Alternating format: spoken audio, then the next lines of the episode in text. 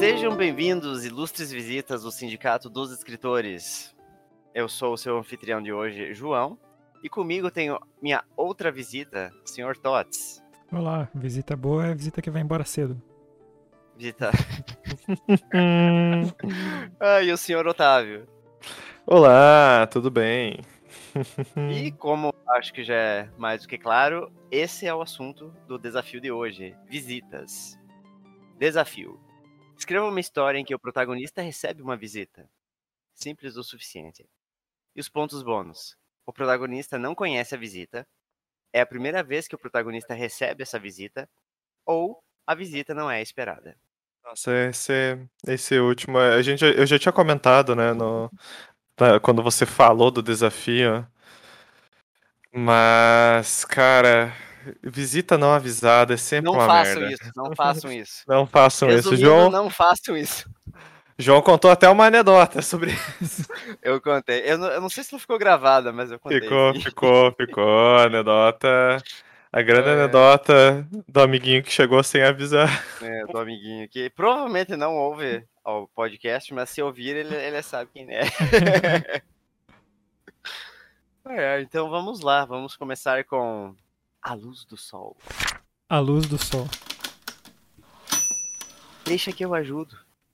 Não, mãe, pode ficar sentada que a senhora visita. O Du e a Ana já sabem lavar a louça. Respondi enquanto terminava de tirar os pratos sujos da mesa. Quando me voltei novamente, congelei por um momento ao ver aquela cena tão corriqueira e simultaneamente tão comovente. Minha mãe estava sentada numa cadeira de palha, os olhos fechados atrás dos óculos garrafais, enquanto o sol vindo da janela lhe banhava o rosto e o peito. Os cabelos, outrora longos e negros, que por vezes pareciam vermelhos quando refletiam a luz, agora estavam brancos, curtos e começavam a rarear. Estava muito magra, como sempre fora, e tinha as costas um pouco arqueadas, mas ainda conservava a mesma expressão doce no rosto. O tempo havia passado depressa. O barulho de metal se chocando contra o piso de cerâmica me trouxe de volta ao presente. Minha mãe abriu os olhos e, sorrindo, disse: Falando em visita. O quê? Perguntei, sem entender. Minha mãe apontou para o garfo que Du acabara de deixar cair no chão. É sinal de visita. Explicou. Uma mulher está vindo. Já chegou, mãe. A visita é você. Brinquei. Mas enquanto encarava aquele garfo no chão, fui me sentindo tomada por algo incômodo. Algo impalpável que se apoderava de mim numa velocidade extrema e em câmera lenta ao mesmo tempo. Algo que me dominava e exigia de mim todo o meu foco, um sentimento de déjà vu. Me vi novamente criança, com sete ou oito anos, a idade que Ana tinha agora. O telefone tocou, e meu pai, acabado de chegar do trabalho, foi atender enquanto minha mãe terminava o almoço. Voltou depois de alguns segundos, com a cara amarrada e disse seco que a ligação era para ela. A voz da minha mãe, sempre baixa, não chegava audível na cozinha, onde o rádio estava perpetuamente ligado e transmitindo notícias, músicas ou orações. Meu pai estava sentado à mesa e tinha à sua frente um pedaço de queijo e de salame, um copo de requeijão com vinho tinto e uma faca de serra que rodava no movimento inconsciente. Quando minha mãe voltou, chamou meu pai para o quarto e fechou a porta. Não pude entender nada, só consegui ouvir a voz exaltada do meu pai, que parecia protestar, indignado, algo que saía das palavras silenciosas da minha mãe. Os dois saíram do quarto, e naquele dia almoçamos sem dizer uma palavra sequer. Meu pai saiu logo depois de comer, murmurando um até logo de má vontade. Minha mãe se voltou para mim e disse: Vai se trocar que nós vamos sair. Coloca o vestidinho novo que tua tia Sula te deu. Saímos caminhando em direção ao centro da cidade, e me perguntei se voltaríamos a tempo de eu ir para a escola, ou se minha mãe havia esquecido. Foi só quando chegamos ao final da rua do comércio que percebi que estávamos indo para a rodoviária. Minha mãe comprou duas passagens no balcão e entramos logo no ônibus que já estava ali à espera. Quando sentamos no ônibus, olhei para minha mãe e percebi que ela estava diferente. Tinha os lábios mais vivos, muito vermelhos, e até o rosto parecia mais corado que de costume. Estava bem vestida, como quando saíamos para jantar, e tinha o cabelo, escuro e vivo, muito bem arrumado. Logo, o ônibus começou a se mover, e percebi que saíamos da cidade, mas não levávamos nenhuma mala, nada além da bolsa da minha mãe. Mãe, e a aula? Amanhã eu escrevo um bilhete ao professor. Não se preocupe, filha.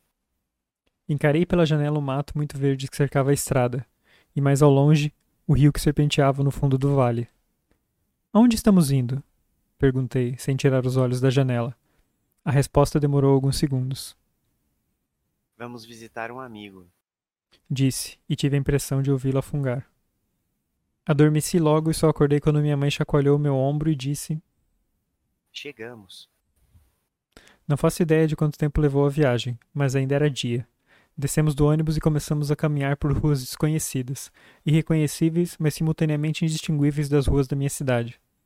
Em certo ponto, minha mãe tirou da bolsa um pedaço de papel dobrado, e cada pouco olhava para ele e para as placas com os nomes das ruas. De repente, paramos na frente de uma casa antiga de alvenaria com um belo jardim e uma cerca baixa de madeira. Minha mãe abriu o portão e me puxou pela mão enquanto caminhava até a frente da porta. Bateu três vezes. A porta de madeira escura se abriu e, para minha surpresa, revelou uma mulher que lembrava um pouco a minha mãe. Deviam ter quase a mesma idade e a mesma estatura.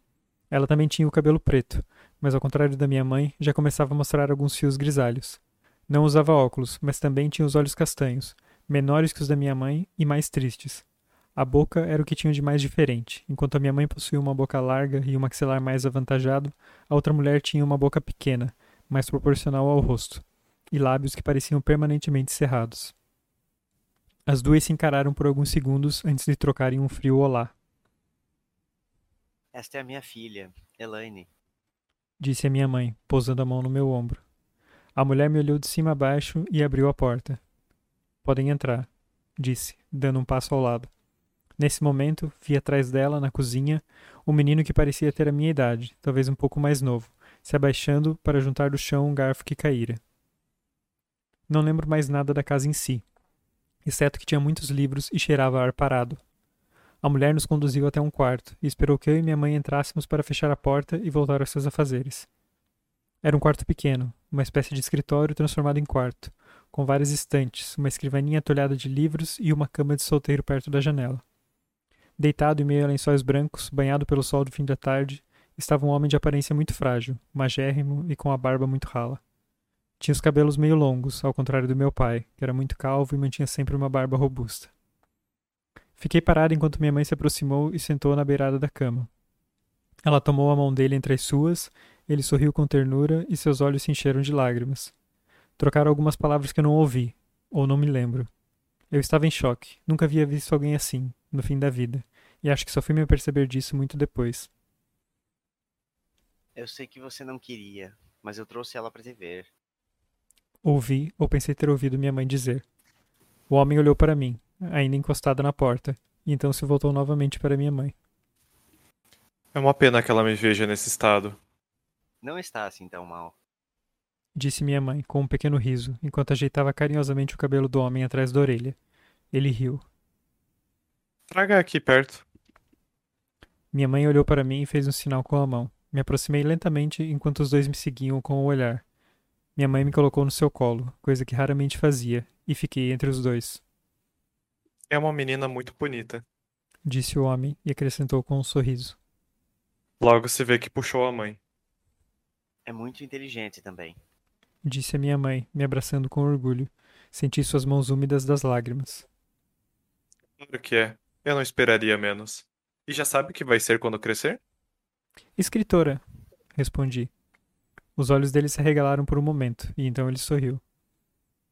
É uma profissão muito bonita, disse, e esticou o braço até a mesa de cabeceira, onde abriu a gaveta e retirou o embrulho.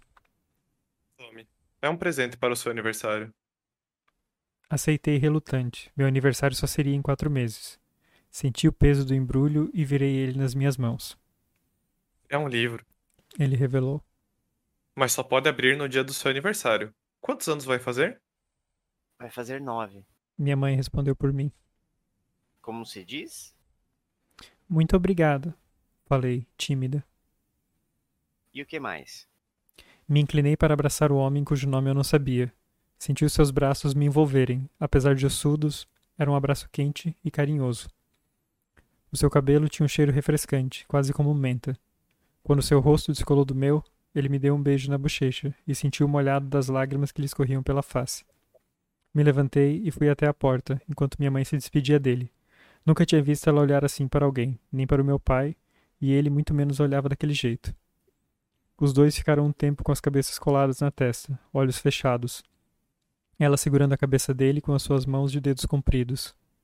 Então abriram os olhos, se aproximaram, e por um instante, Os lábios vermelhos vivos da minha mãe tocaram os lábios pálidos daquele homem. Ele ainda segurou a mão da minha mãe enquanto ela se levantava, e quando ela se virou de costas, ele disse baixinho: Obrigado. Minha mãe apertou a mão dele uma última vez e saímos do quarto. A outra mulher abriu a porta da cozinha sem dizer palavra e caminhamos de volta até a rodoviária. Quando entramos no ônibus, foi a vez da minha mãe falar comigo enquanto olhava a janela fora. Filha, nunca fale disso pro seu pai. Eu nunca disse nada. Minha mãe voltou chorando a viagem toda.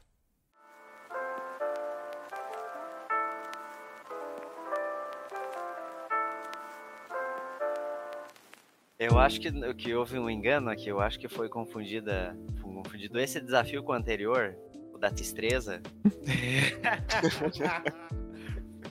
Uma visita tistre. Uma visita tistre. E, e, uma coisa que, que eu achei bem curioso, que eu só percebi agora, na verdade, quando o Tots estava lendo, quando a primeira vez que eu li eu não me dei conta, que nós não sabemos quem que é a visita que chega no presente da casa do protagonista, né? Também. Não sabemos quem é. Não sabemos quem é a pessoa, a mulher chegando. E... Talvez nem o Tots saiba, né?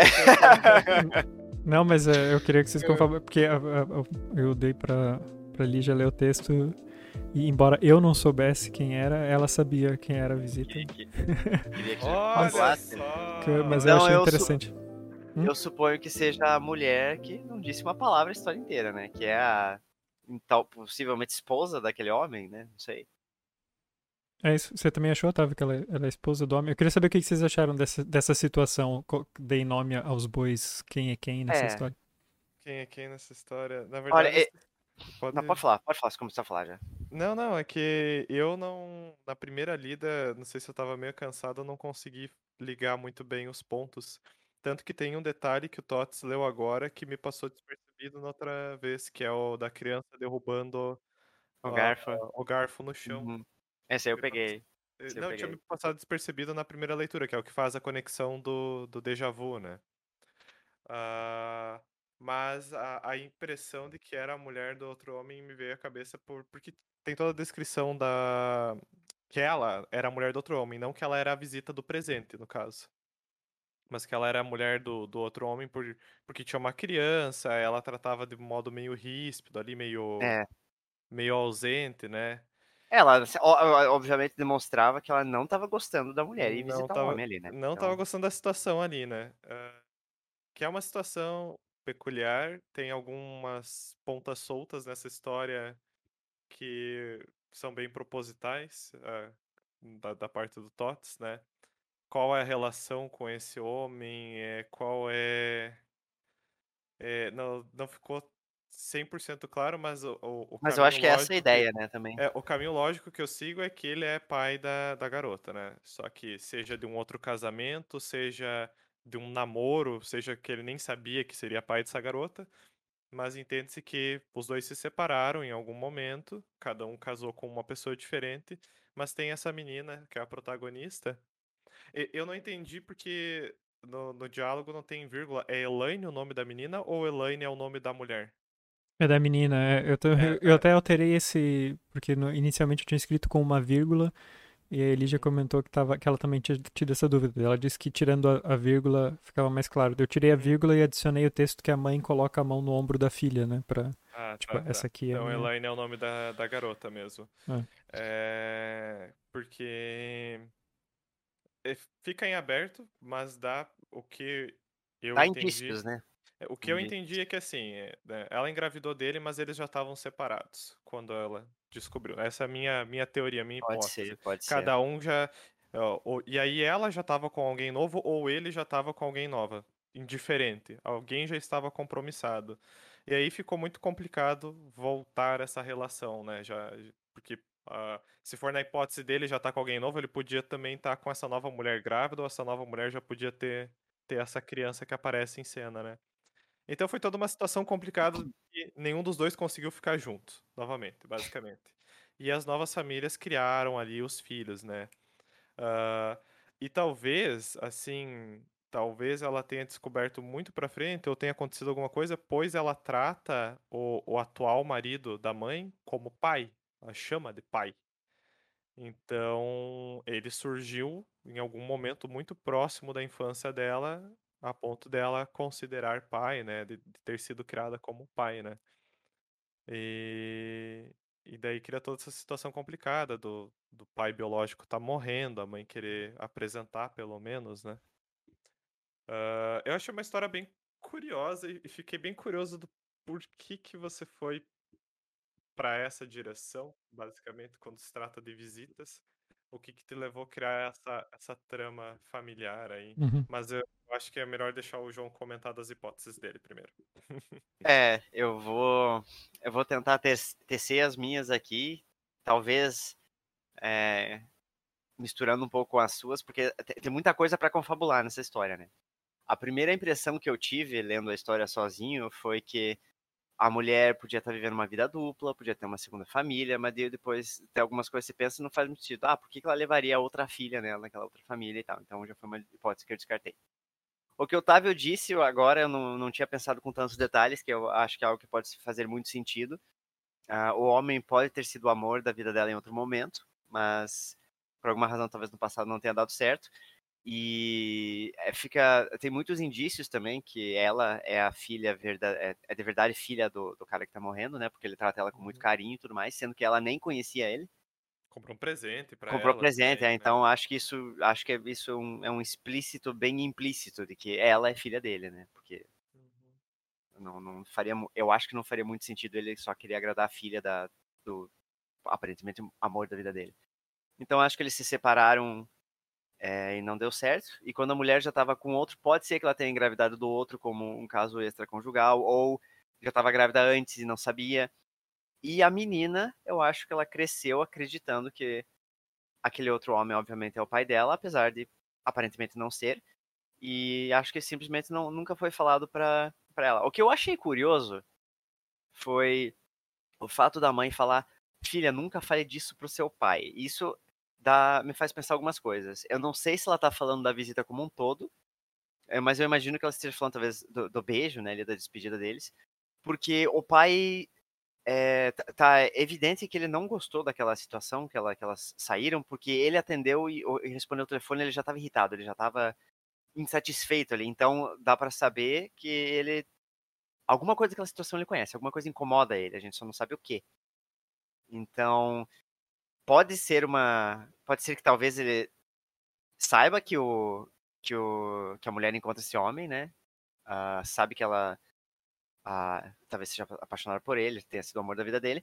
Mas todo mundo ali entrou num acordo, ó. A gente sabe que essa situação toda é uma. Todo mundo que eu digo são, no caso, os dois núcleos das famílias, né? Os dois casais e tal.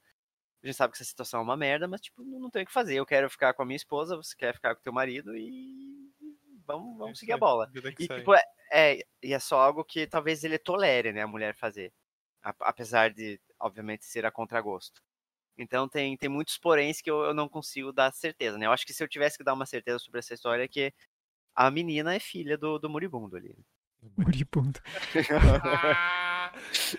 Mas é, esse, esse, diálogo final, só para complementar, a, a, minha impressão é que é da visita num todo, né? Nunca falar da visita num todo pro pai dela.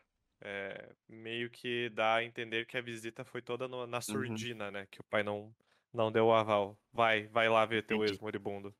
Até a primeira impressão, quando comecei, sem ter avançado muito na história, que ah, o pai recebeu um telefonema que deixou todo mundo assim meio, meio preocupado e tal. Daí ela, ela sai parece que estão fugindo de casa. Pensei, meu Deus, será que estão fugindo de, sei lá, é, é, elas podem ser, por exemplo, uma família que tá, como é que se diz? no programa de proteção a testemunhas e tem que se mudar. Então, foi a primeira coisa que eu pensei, sinceramente, né? Porque saíram. Uh, só que o pai não parecia assim preocupado, ele parecia mais irritado, né, ao, ao telefone. Putz. Então eu falei, vamos, é, vamos esperar ver o que tá acontecendo aí. Mas para mim foi a primeira, porque eles deixaram tudo para trás, né, cara? Deixaram tudo para trás, pegou a bolsa e ó, tchau e benção. um, mas uh, sim, mais alguma coisa?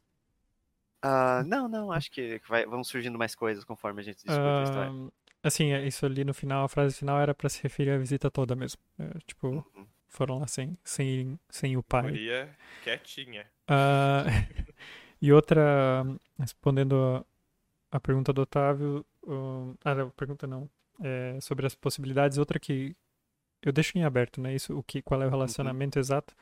Mas outra que, que vocês não tocaram é na, na possibilidade de ter sido um, um caso realmente, né? ainda tipo não ser um namoro que terminou. Mas eu também mencionei algo Ah, sobre poss- falou possi- caso, ok. ser, possivelmente ser um caso, porque ela podia ter engravidado de um caso extraconjugal. Isso. falei Ah, antes sim, do- verdade, verdade. É. Ahm, mas também não, não importa muito, assim, a ideia foi, foi pegar mesmo a, a, a, hipótese de duas pessoas que, que são, tipo, o amor da vida um do outro e por algum motivo não conseguiram ficar juntas. E, e pra ver como eu cheguei aí no, no, no- processo criativo, foi, eu comecei do garfo. O garfo foi a primeira... Tem essa superstição. É, Então eu ia perguntar se é verdade essa do garfo, porque eu nunca tinha ouvido. Se é verdade? Não sei se é verdade. Não, a não, superstição eu- existe. Mas é, não, se, se é tipo uma superstição que existe. Sim, sim, sim. Quer A dizer, superstição. aham. Eu, então, eu lembrava, assim, da, da minha mãe falar isso, né? Tipo, ah, quando cai o garfo, é... vem visita, né? Ou, Uhum. ou caiu, quando caiu um talher. Eu não lembrava direito, eu lembrava que tinha mais ou menos essa É, eu, eu lembro, eu tenho vagas lembranças sobre algo de tipo cair um talher. Agora, É, exato, cai- talher então- talvez tenha um significado, né? Então, não jo- vou, che- vou chegar lá, mas eu, eu, eu sabia disso, do, assim, do- pelo- pelos meus pais, dessa superstição, e daí eu comecei a pensar nisso, assim, né? Pensei ah, numa situação em que cai um talher e daí é um augúrio de uma visita indesejada, e comecei a pensar ah, em tipos de visita indesejadas que poderiam aparecer. Ah, e aí me surgiu essa. Um Aquelas que vêm de surpresa. um tinha essa ideia da, da morte, né? De ter alguém morrendo, assim. E daí isso aqui eu não queria ir exatamente pro, pro lado da morte visitar. E comecei a pensar em que outro tipo de coisa podia ser muito desagradável. E cheguei nessa do ah, alguém. eh, algum desafeto, né? Nesse sentido do, do relacionamento, assim. E daí pensei, pô. Se tem uma, uma mulher e ela tem que receber a ex do marido, né? Ou a, a pessoa. Isso, eu- porque, tipo, e ela tá numa situação em que ela não, não pode negar a visita, porque, tipo, ele tá morrendo e, e é, tipo, imoral. Meio que, e meio que ele pediu. É, né, exato. É, tipo, ela, É. ela, exato, ela tá numa posição que ela não pode negar essa, essa outra visita e ela tem que su- suportar. E eu também e, e achei interessante porque eu estava colocando o ponto de vista, os pontos bônus, alguns diziam que a pessoa, o protagonista que recebia, né? Mas aqui eu coloquei o protagonista como, como indo visitar porque eu queria que o Ou a protagonista visita inconveniente. é, o protagonista fosse a visita inconveniente sem saber que é inconveniente, né? Porque quem sabe que é inconveniente é a mãe. É, Ahn, então foi, foi meio que daí que surgiu esse negócio do do, do, do drama familiar Sim. da, A única coisa que eu fiquei magoado dessa história é não falar qual que é o livro. Ah, é ah, porque não. é o presente da menina, é. É porque Mais não- pontas soltas nesse é um- mistério. Presente que o pai vai dar pra filha, alguma coisa assim. Ah, cara, fiquei magoado. É que ela só vai abrir dali a X meses também, né? sim, sim. Ah, Essa Ah, ah, turma- mais uma, mais uma, na verdade, uma coisa que eu esqueci de mencionar, ainda bem que, que eu lembrei, porque eu acho que pode trazer um, um toque importante, importante não, mas interessante na história, se bem que é, é só uma teoria, o Tots vai dizer se, se é cabível ou não.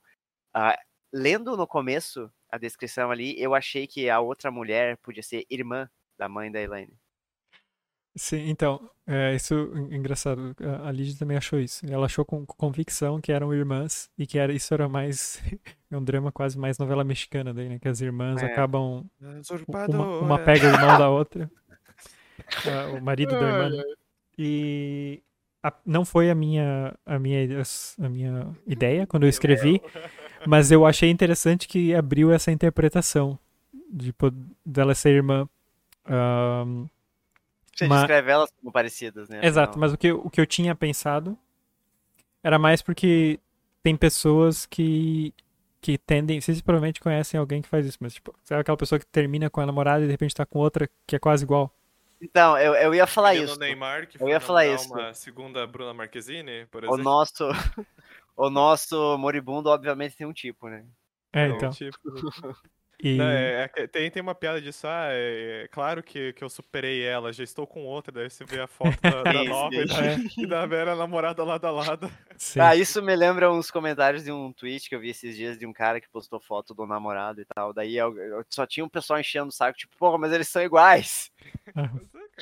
Mas... É Zasco, né? Mas enfim. Sim, isso fazem muito. Isso, tem outro fenômeno, nada a ver com a história aqui, mas tem outro fenômeno que eu lembrei agora que às vezes eu vejo e acho engraçado, que é pessoas, aí, principalmente casais homossexuais, né? E mais homens, acho que mulher, acho que eu nunca vi isso, mas quando namoram alguém muito parecido com ele mesmo. E eu de vez em quando vejo isso, eu vejo assim um casal e os dois caras são igualzinho, assim, cara. Ai, ai, ai. É, é Narciso? É, é narcisismo. É, né? é, cara, eu, eu confesso que, tipo, eu acho foda, né, pela parte do casal, tipo, ter que ouvir merda, assim, mas por um lado, tem cada, tem cada comentário tão engraçado, cara, do tipo, ah, um colocou óculos pra saber extinguir quem é quem, e assim vai. Meu Deus.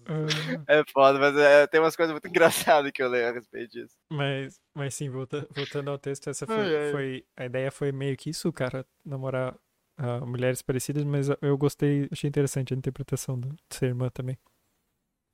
Eu tenho dois comentários pontuais sobre essa história ainda. O primeiro é sobre a cena da mãe na cadeira de palha. Essa cena é real? Tipo, tu pegou uma cena, alguma coisa real que aconteceu? Tipo, tu viu alguém numa cadeira de palha, uma, uma senhora? Não, não? Tu... Quer dizer, já, já porque, sei lá, é uma cena... a descrição, a descrição dela, é o, o detalhe, eu, é que me pegou muito o detalhe do cabelo parecer vermelho quando pega muito sol, sabe? Tipo, é, dá, um, dá uma noção de verossímil, sabe? Pro, pro que uhum. tá acontecendo. Uhum. E como tu descreve, não sei, me deu aquela sensação de, tipo... Um choque de, de realidade. Tá vendo, de tu tá vendo aquilo acontecer e, e colocando em palavras, né? É, Ou isso só descreveu muito bem. Não, é que isso, isso, é um, isso é um amálgama de, de memórias e cenas cotidianas, todas que não tem nada a ver uma com a outra. É tipo, uhum. Quando eu tava descrevendo essa cena, eu tava pensando na cozinha da casa dos meus pais. E ali uhum. já vi incontáveis vezes Opa, sentado então eu me na... identifiquei muito bem no cenário porque já tomei alguns cafés ali. Então eu já, já vi inúmeras vezes minha mãe ou minha avó sentada ali naquela cozinha e minha mãe, principalmente no inverno ali, né, pegando um sol ali na, na, cozinha. Uh, e ali, quando eu estava descrevendo, eu não estava imaginando a minha mãe ou a minha avó, eu estava imaginando uma outra pessoa. Um, uhum. E quando eu estava descrevendo o cabelo branco dela, eu quis fazer um paralelo com a, com a imagem que a, que a, que a menina ali tinha da mãe dela no quando ela era criança, né? Quando ela tinha o cabelo preto. Uhum. E aí, como tava refletindo o sol e o cabelo tava branco, uh, eu adicionei esse detalhe que foi aleatoriamente uma coisa que, tipo, no trabalho, essa semana aconteceu. Tem uma colega minha do trabalho que o cabelo dela é preto e, e às vezes dá um reflexo meio vermelho. E aí eu achei que era um detalhe interessante colocar, adicionar algo. É, então eu achei interessante porque eu nunca tinha visto alguém detalhar assim. Uhum. E, e, tipo, isso é um negócio que acontece comigo. Meu cabelo fica vermelho quando pega muito sol. É. então achei, achei que é, é, esse detalhe deu muita realidade à uhum. cena, sabe? Porque é, é um, algo muito peculiar e que você só repararia se você olhou, se você viu isso mesmo, né? Uhum. E no caso, é, como você coloca o olhar da criança, né? A criança repararia nisso, né? Seria algo tipo mágico, o cabelo da mãe Sim. ficar vermelho no sol, né? Sim. É. Otávio leu e pensou: Poxa, será que eu sou a mãe dele? uh, disse. Não, não, aqui tem só outro comentário que é uma comparação, se tu quer comparar. Não, não, pode falar sim. Então, meu segundo comentário é que essa, é, essa relação. É, tu, tu falou que a visita no presente é a, a mulher desse, desse moribundo falecido, não? Não, não falei, vocês Ele estavam confabulando isso. Confabular, na verdade. Ah, tá, tá, tá. Mas você tem alguma mulher para ser. Que tem que ser mulher, né? Porque derrubaram um gato. é verdade. Tem alguma mulher para ser canonicamente. É é, essa parada da visita me lembrou o, o livro da, da Ferrante, que é o A Vida Mentirosa dos Adultos. Hum que ele tem duas personagens que uma foi amante do marido da outra e ele morreu. E em vida elas, né, brigavam, afinal de contas, uma era amante do cara, né? Só que depois disso, as duas meio que foram morar juntas. E aí, tipo, as duas criam os filhos. Só uma delas teve filho, que era a esposa. Só que as duas criam os filhos como se fossem as mães, saca? Uhum. E, a, e aí tem essa descrição desse, desse convívio meio, meio não convencional, por assim dizer, né? Uh, e quando confabulou ali da questão, como agora tu falou que não, não era o cânone, mas que a gente confabulando de ser a, a, a, a esposa desse que falecida, né? A viúva, no caso, vindo visitar, me, me lembrou bastante dessa, dessa dinâmica, né? Das Chega a mulher uniões, ali é, de mala e cuia com o menino. É, mas, mas assim, tipo, tem, tem, tem dessas, a vida tem Mas- dessas, né? Sim, dessas, claro, dessas claro. uniões, assim, exa- do, do o que o luto leva as pessoas a, Uhum. a Ah, é buscarem. verdade. Mas no é caso, no caso, o menino já estaria adulto, mas sei lá, porque ali a personagem principal, Ah, é verdade, é verdade. aqui ela Muitos tem uns, depois. ela tem uns 30 e poucos anos, É, eu né? tinha, eu tinha Mas 10 seria no mínimo, no mínimo peculiar ser a, a viúva, Quando, quando eu comecei a ler, eu achei que. Quando a mãe se ofereceu pra ajudar a lavar a louça e tal, e a menina falou: Ah, deixa que o fulano e o fulano já, já, já conseguem e tal. Uhum. Eu achei que podia ser, tipo, a menina, a Elaine, no caso, estar numa idade, assim, da escola, sei lá, adolescente, pré-adolescente, e levou, tipo, os amigos em casa, entendeu? Só Ah. demais depois que vi, ah, então são, são os filhos dela. Uhum. Engraçado essas primeiras percepções que a gente tem sem, sem ter o contexto da história. Tem teu contexto, né? É que, tipo, a gente vai tentando adivinhar a história Uhum. conforme a Uhum. gente lê, né? Ah, agora, so- sobre a visita do presente, é porque assim, eu, eu não esqueci de falar antes, mas quando eu comecei pensando na- naquilo do garfo, e depois quando eu, quando eu escrevi, ah, quando eu tava escrevendo, já tinha escrito essa cena inicial, eu fui procurar sobre essa, essa Superstição. per- superstição, e aí vi que a superstição é, se, se você eh, derruba uma, uma faca, é um rapaz bonito que vem. E se você derruba um garfo, é uma mulher. E, Sem mais descrições, só uma mulher. É, e aí eu achei, daí eu achei, ah, que engraçado que é especificamente uma mulher. Daí eu peguei e coloquei, coloquei isso da ali. mãe dela falando mesmo, né? Tipo, vai vir uma mulher. E aí essa fala que ela, que ela diz, não, mãe, já veio, mãe, a visita é você. A princípio eu ia acabar com essa frase, eu ia jogar lá pra baixo pra depois do, do flashback. Só que aí eu Ah, gostei, eu gostei Pra como ter uma cena pós mesmo. é, só que eu gostei de como terminou aquela última frase, daí eu achei que quebrava muito o ritmo. Eu, eu depois daquela frase do minha mãe voltou chorando, quebraria bem final. mesmo. é, daí deixei, puxei ele de volta pra cima. Ah, mas a outra coisa que que eu não pensei enquanto escrevi, mas depois quando a Lígia falou que interpretou aquilo, me pa- parece que tá ali inconscientemente, é que a visita ah, do presente é a morte que vai vir, porque tipo ah, no começo é, Sabe no- que eu até pensei isso? Ela, tipo, ela tá ali olhando pra mãe dela, né, na primeira cena, vendo quão velha ela tá, né, e quão Hum. no fim da vida, né, basicamente, e o flashback que ela tem leva ela a quando ela viu a, a morte do, do pai dela, né, que ela não sabia que era pai, Uhum. mas é, então foi tipo o garfo como um presságio da morte chegando nos dois casos. E nos dois casos tem. E depois eu adicionei depois que essa cena do sol, né? Eu tinha escrito no começo pra mãe e eu não tinha descrito tão tão especificamente na segunda parte de- o sol banhando a pessoa. Depois eu, eu coloquei lá na, na- no cara também. Ah, então é isso. Foi tipo a morte chegou pra ele naquele momento e agora a, a, a visita que tá chegando no presente é, é a morte de novo. É, realmente eu acho que você foi no desafio errado. Tinha que ter. É, não, não valeu, cancela, cancela aí, pessoal, abortar. Mas só- legal isso da, da simpatia e da. Não não é bem simpatia o nome, né? Superstição. É superstição, isso. Que dá um. Ele dá um, um sentido mais amplo pra tua história, mas ele não quebra, né, o entendimento dela. Porque eu mesmo não conhecia essa superstição, só fiquei conhecendo com vocês falando agora. Mas ela dá um. Você percebe que você teve um, um trabalho em encaixar que fosse a- o sentido no passado fosse a mulher visitando e Uhum. no presente a mãe fazendo a piada de que vem alguma mulher ali, né, e tal, daí agora dá um, dá um contexto melhor pra, pra piada. E falando dessa superstição, eu queria ressaltar que o crédito, ou culpa, de toda a história se dá pelo menino sem nome só porque ele derruba o garfo. Hum, verdade. Nossa, agora, pra quem tá vendo no vídeo, talvez não vá conseguir ver tão bem, mas eu só vi um, um vulto preto se levantando no fundo do Tots, e era o gato. E Inclusive, do outro lado tinha, tinha um- uma bola levantando. inclusive eu tenho que ligar a luz aqui porque de repente anoiteceu rápido. De repente, É. né, bicho? Muito que Mas bem, é então. Isso aí, história triste, história triste. História inclusive, triste. inclusive me senti triste escrevendo ela. Essa- essas coisas que, tipo, você escrever. Quando eu tava escrevendo a cena final dos dois ali na cama, foi, foi tenso. É, en- Uhum. é- é engraçado ser afetado enquanto escreve uma coisa. né? Uhum. Acho que isso é talvez seja um bom indício de que a sua história tá boa, né? Etistre. Istre. Muito que bom, então. Vamos, Vamos dar na- luz do sol para as flores. vamos pra minha história, que é um, é um tweet, segundo o Tots, então, apenas. Quando para dar contexto ao ouvinte, quando a gente leu a história, tinha um parágrafo.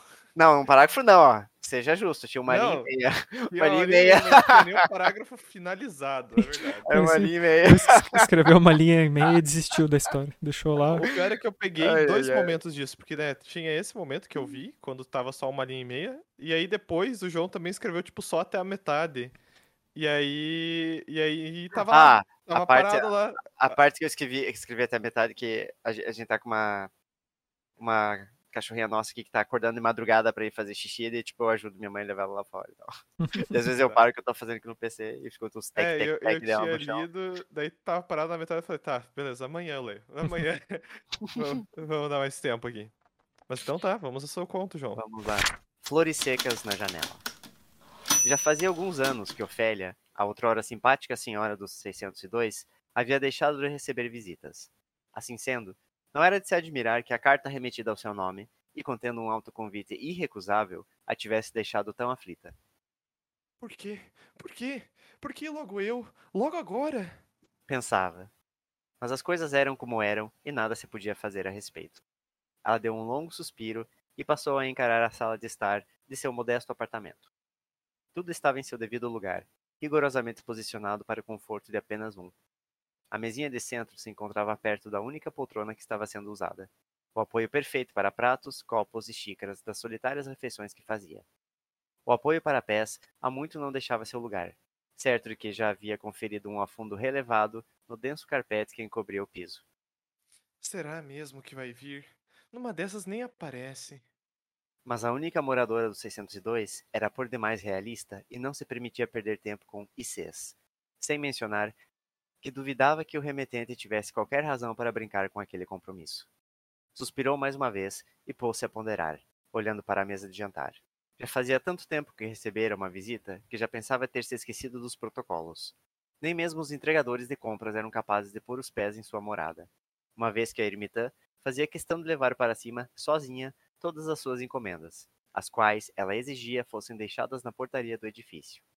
Fazia também sua própria manutenção de boa parte das instalações do apartamento, um feito que a deixava bastante orgulhosa, depois de ter descoberto o maravilhoso mundo dos tutoriais Faça Você Mesmo, graciosamente disponibilizados na web.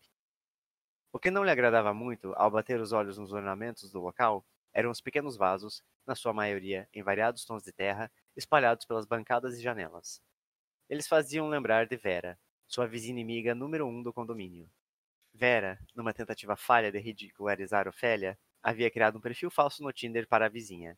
Sabendo que esta, já viúva e não mais aparentando interesse no cansativo mundo do romantismo moderno, havia se fechado anos após a morte do marido.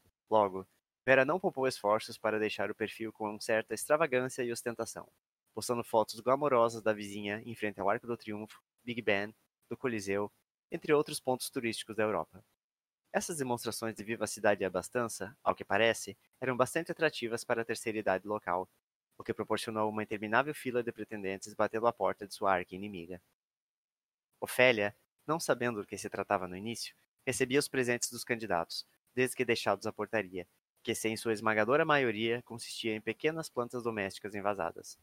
Os dias se passavam, e o apartamento se tornava cada vez mais cheio dos pequenos vasilhames, simples ou ornamentados. Ao descobrir a maquiavelice de Vera, Ofélia deu de ombros. Sequer tomou qualquer providência. Nem mesmo se deu ao trabalho de reportar ao síndico o comportamento questionável da infeliz. A indiferença da ermitã, ao plano fracassado, abateu Vera de tal forma que esta sequer olhava a vizinha nos olhos durante as reuniões de condomínio. O amargor tomou tais proporções que a farsante sequer tentava mais suas importunações. E Ofélia, que não tinha o menor interesse nas plantas, ao fim de tudo se viu rodeada pelos vasilhames. Não mais que flores secas na janela, seus incontáveis pequenos troféus mortos. Ai, meu Deus, será que faço algo pra comer? Ela nem deve comer nada. As indagações a respeito daquela noite inundavam seus pensamentos. Mas são bons modos. Será que prepara alguma bebida? O dia lentamente deu espaço à tarde. À tarde, à noite. e Ofélia havia se preparado como achava que devia. Tomada banho, modestamente perfumada e com a casa ligeiramente mais arrumada. Mas não se deu ao trabalho de esconder os troféus. Vendo o céu um breu marinho lá fora, pegou a carta com suas mãos trêmulas e leu mais uma vez. Querida Ofélia, já faz muito tempo que seu adorado marido se foi e já passou da hora de nos conhecermos. Assim sendo, baterei à sua porta às 21 horas em ponto para uma visita. Não vejo a hora de conhecê-la. M. O relógio acusava 20 e 58, e a moradora solitária olhava de lá para cá, prendendo o olhar quase hipnotizado na pequena chama de uma das várias velas que havia acendido no ambiente. Toque, toque, toque. Ofélia deu um salto, e seu coração a acompanhou. Finalmente havia chegado a hora. Ela foi até a porta e abriu sem cerimônia. Boa noite, Ofélia. E com sua licença? Disse a figura à porta, vestida dos pés à cabeça em um longo e denso manto negro, esboçando um sorriso inevitável. Bo boa noite. Espero que não esteja lhe causando nenhum inconveniente, mas temos assuntos de urgência inadiável a tratar. Ofélia engoliu em seco. Sim. A figura remexia por dentro do manto com uma mão esquelética, retirando das profundezas negras uma caixa de madeira simples e quadrada, que trazia escrito ludo em letras garrafais. Pensei em começarmos com algo simples. Quem sabe também um truco? Eu. É, bom. Sim? Seu marido era um excelente jogador, de espírito esportivo inigualável. Que falta fará o velho Zé. Imagino que você sabe quão baixo ele conseguia ir no Hula. Bem, é, eu nunca. Ah, mas que grosseria minha. Quase me esqueci como é costumeiro trazer um presente, dado uma visita. Não precisa de nada, mas que bo bobagem. Não, não, eu insisto. Estudei muitos costumes, e só eu sei como respeito as tradições. A visita voltou a remexer no interior das vestes, desta vez revelando um pequeno vasilhame. São violetas, espero que goste. São lindas. Há quem diga que a vida de flores presenteadas representa também a amizade entre os envolvidos. É, é mesmo? A figura riu. Bem, não sei com certeza, mas se por acaso não der certo, no final quem ganha uma amiga sou eu. E entrou, fechando a porta por trás de si.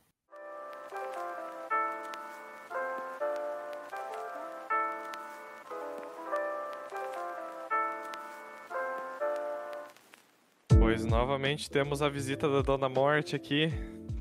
Dona- Como assim? A dona M? Dona- A Dona M, a Dona M. Muito engraçado você, João.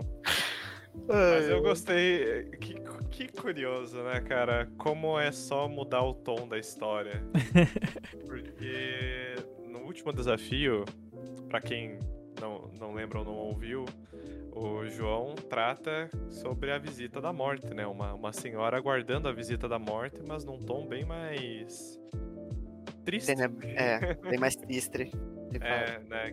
Encerra até com uma frase de impacto, né? E que até contradiz a- o que ocorre nesse texto, né? Que a morte não pede licença para. para... Ah, então, então, eu quis, eu quis, E a morte muito polida pede licença e eu sei quis fazer. eu- foi, claro que foi. Eu quis fazer muitas, muitas ligações com aquela outra história.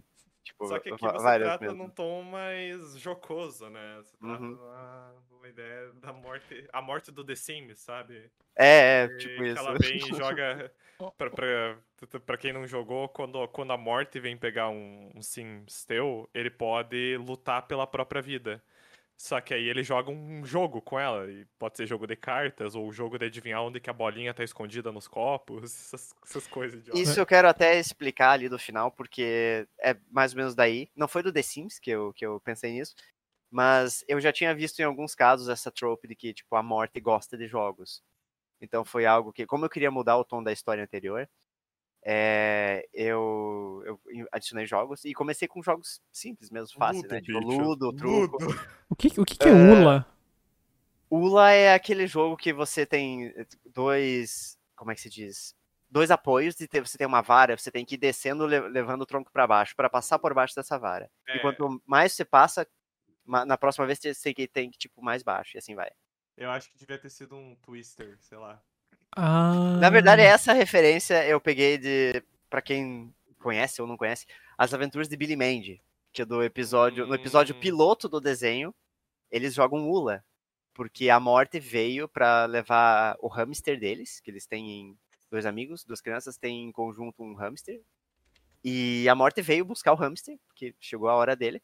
E eles desafiam a morte pra um jogo. Daí a morte escolhe, ah, vamos jogar Ula então. E ele consegue, entre aspas, assim, trapacear, porque como ele é um esqueleto, ele não consegue se, se dobrar e tudo mais. E passa bem baixinho e tal.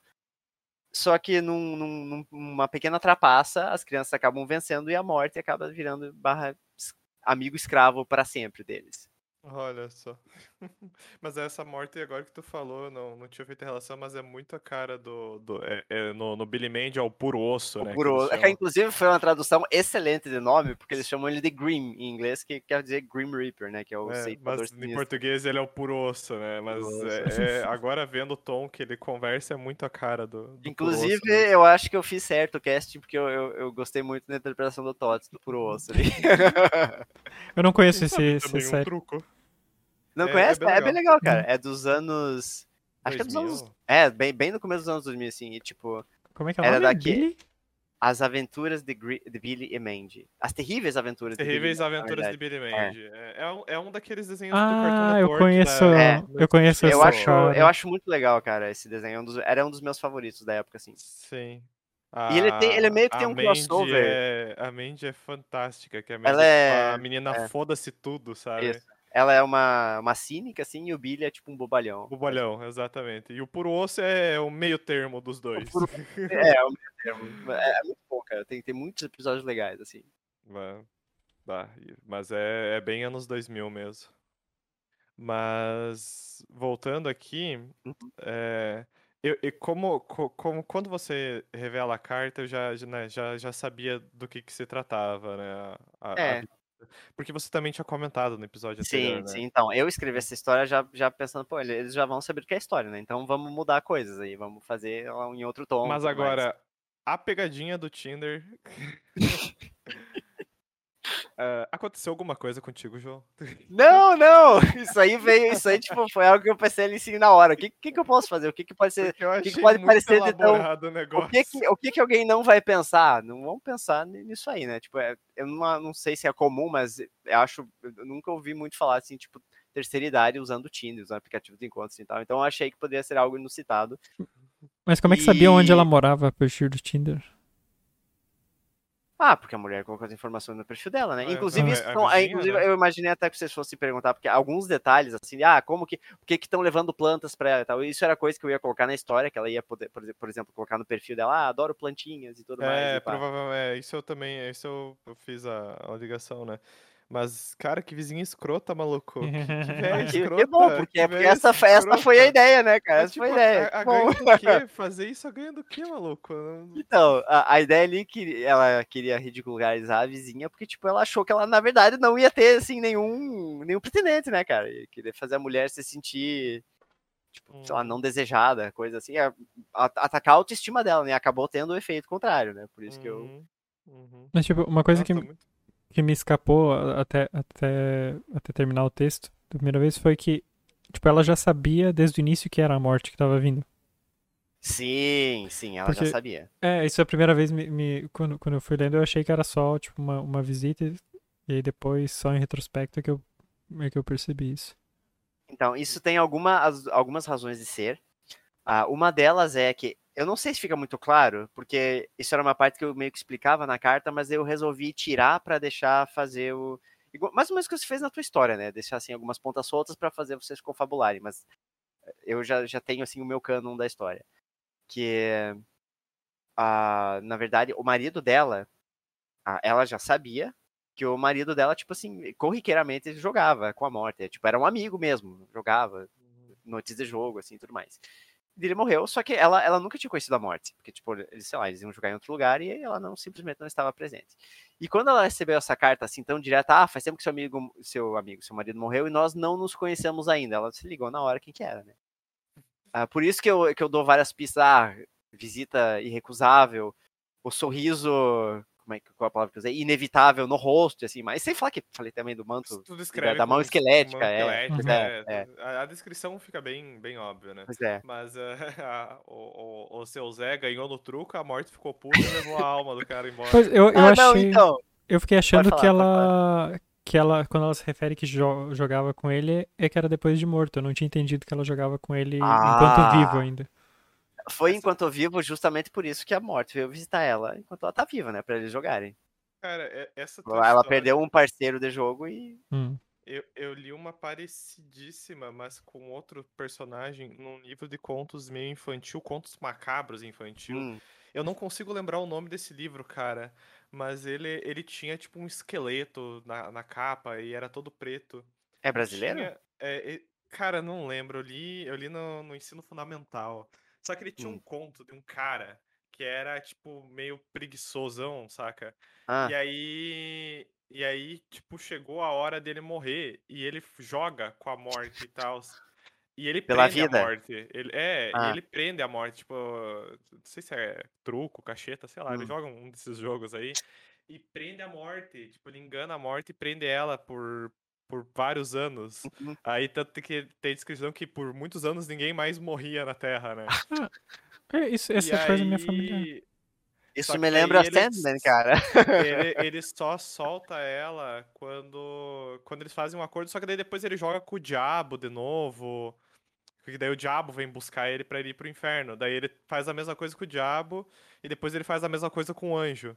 Aí, Nossa. tipo, no, no fim do conto, é tipo, ele continuou na Terra porque ninguém queria ele nem no céu nem no inferno, sabe? Porque ele era um, um trapaceiro filha da puta.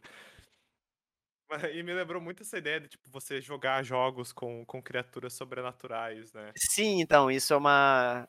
Isso foi a- uma trope que eu quis visitar nessa história, Uhum. que eu, eu gostei, eu gosto Se bastante estudar, dela. existe, né? Se estudar, A morte, jogar parada jogos e É, tal. eu, eu, eu me lembro um pouco a- essa morte personificada, pra mim, eu sempre tenho como referência do Discworld, né?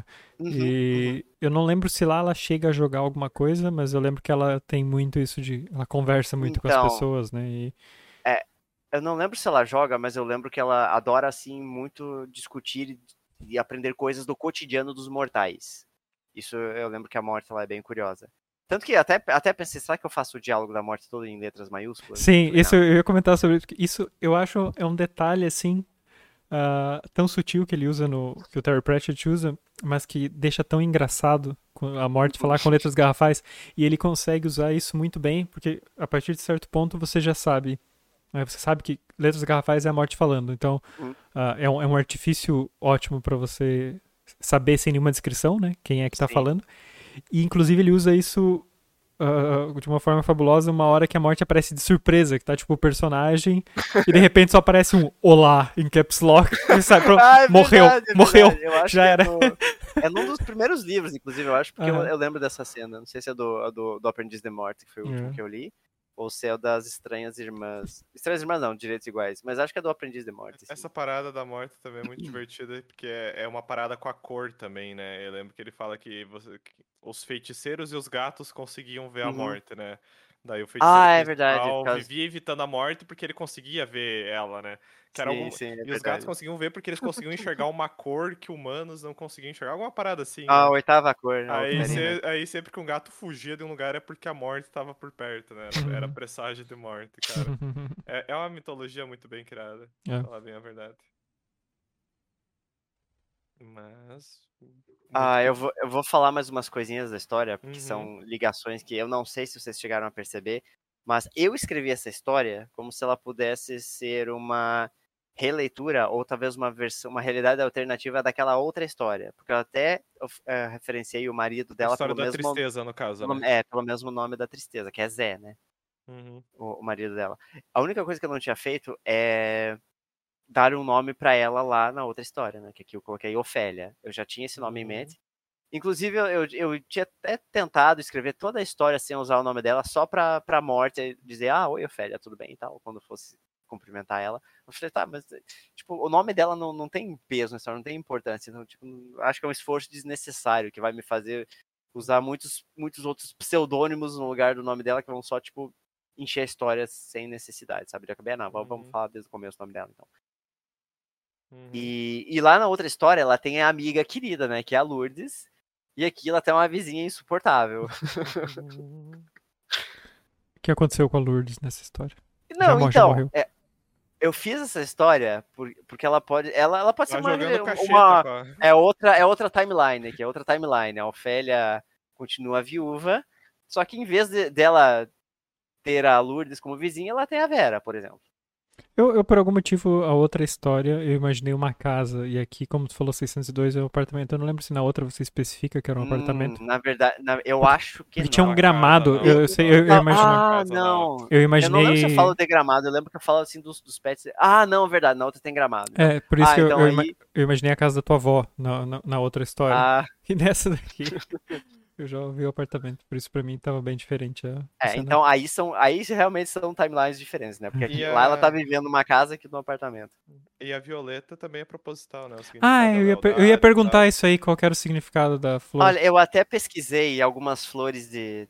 Flores domésticas, assim, pra você terem em pequenos vasos em casa, se alguma tinha alguma simbologia interessante. A da Violeta Uhum. parece que é prosperidade. Prosperidade Uhum. não, perdão.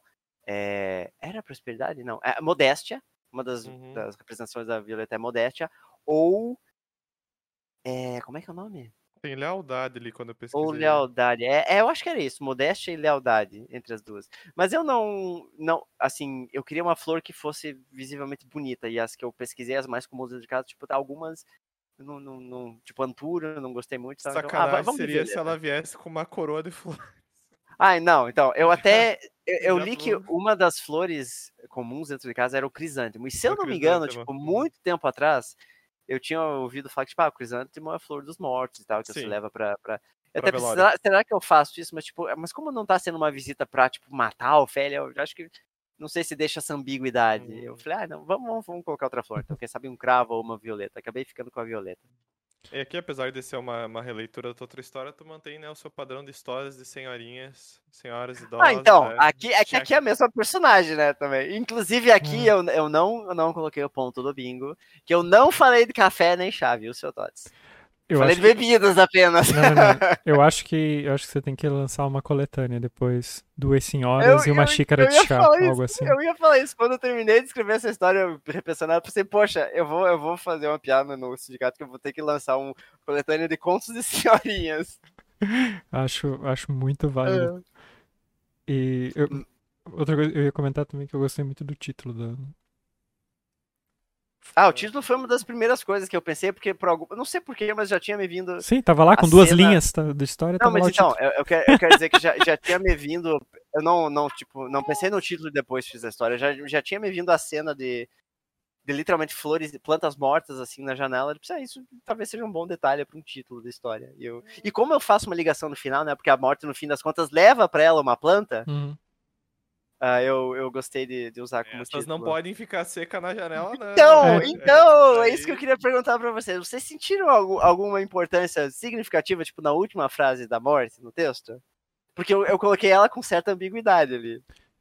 Sim, é, é, cadê? Deixa eu voltar. Se não der E- certo, no fim quem ganha uma amiga sou eu. Parece Mas que, o que, que ele quer dizer com isso? Entendi que a vida de de flor- se ela deixar a planta morrer, ela vai, ela vai morrer, é isso? Porque ela Pode ser, sobre- então. É justamente pra ser essa ambiguidade. É, A morte não, não Uhum. foi, ela foi de fato como uma visita amigável e tal. E foi uma, uma fala, tipo, eu não vou dizer infeliz, porque eu não- acho que nem eu quero saber se a morte falou aquilo com ambiguidade ou não. Porque a, a ambiguidade fica justamente se, se ela deixar a planta morrer, ela vai junto. Ou tipo, ah, não, se a plantinha morrer, daí ela morre, daí ela vira uma amiga É. minha, a plantinha, entendeu? Eu, eu não sei, pra, pra mim isso é mais, menos um, um tom de ameaça, do tipo, se você deixar, se você não souber cuidar da planta, tipo, eu não acho que a morte seja assim uma, Sim. uma nazi de plantas, eu, pra mim, mais no, é mais no sentido, talvez, de a- a- o que tu tem de vida ainda enquanto durar essa planta, e depois, vambora. Sim. Não, mas de fato não, não foi intenção ser ameaça mesmo, foi só pra Se a ficar morrer, tá tudo bem. Agora, se a morte perder no truco, aí, meu Uhum. amigo, aí tu se fudeu. Mas, ah, então, uma coisa que, que é, eu, eu acho que eu falei antes, na verdade, mas o marido dela, ele não morreu porque ele ganhou da morte no, no jogo, ele morreu por, por morte morrida. Morte matada. Morte, não, morte morrida. Se alguém matou agora, eu não sei, mas não foi a morte. Casualmente, depois de ganhar no poker da morte, ele foi atropelado por um carro preto. A, a morte falou: bom jogo, Zé, bom jogo. Virou as costas, depois o velho se foi, né, bicho? Uma foiçada nas costas. Pois é, golpes de foice. Eu... Aqui, essa frase eu quase, eu quase tirei, porque eu pensei, tá, mas daí ela. Eu não sei se ela não interfere um pouco na ambiguidade da frase final da morte, que foi a seguinte frase. Há quem diga que a flor. Há quem diga que a vida de flores presenteadas representa também a amizade entre os envolvidos. Eu quase tirei isso, porque eu achei que isso estava interferindo um pouco no sentido da frase ambígua que eu deixei no final. Pensei, pô, o Uhum. cara tá falando ali de, ah, flores presenteadas, então então já tá dizendo pra tomar cuidado e tal, mas eu queria que a frase final tivesse assim um pouco mais de som de incerteza, entendeu? Uhum. Eu não sei se Hum. fica muito óbvio isso daí com aquela frase. O que Sim, vocês acham? sim eu, eu acho que talvez seria melhor deixar só aquela anterior e mudar essa frase final, talvez por alguma outra coisa. Pra, Uhum. pra, pra talvez ser mais. Uhum. Mais ambíguo. É que assim, quando eu tava escrevendo, eu meio que já, eu já tinha pensado na frase final da morte.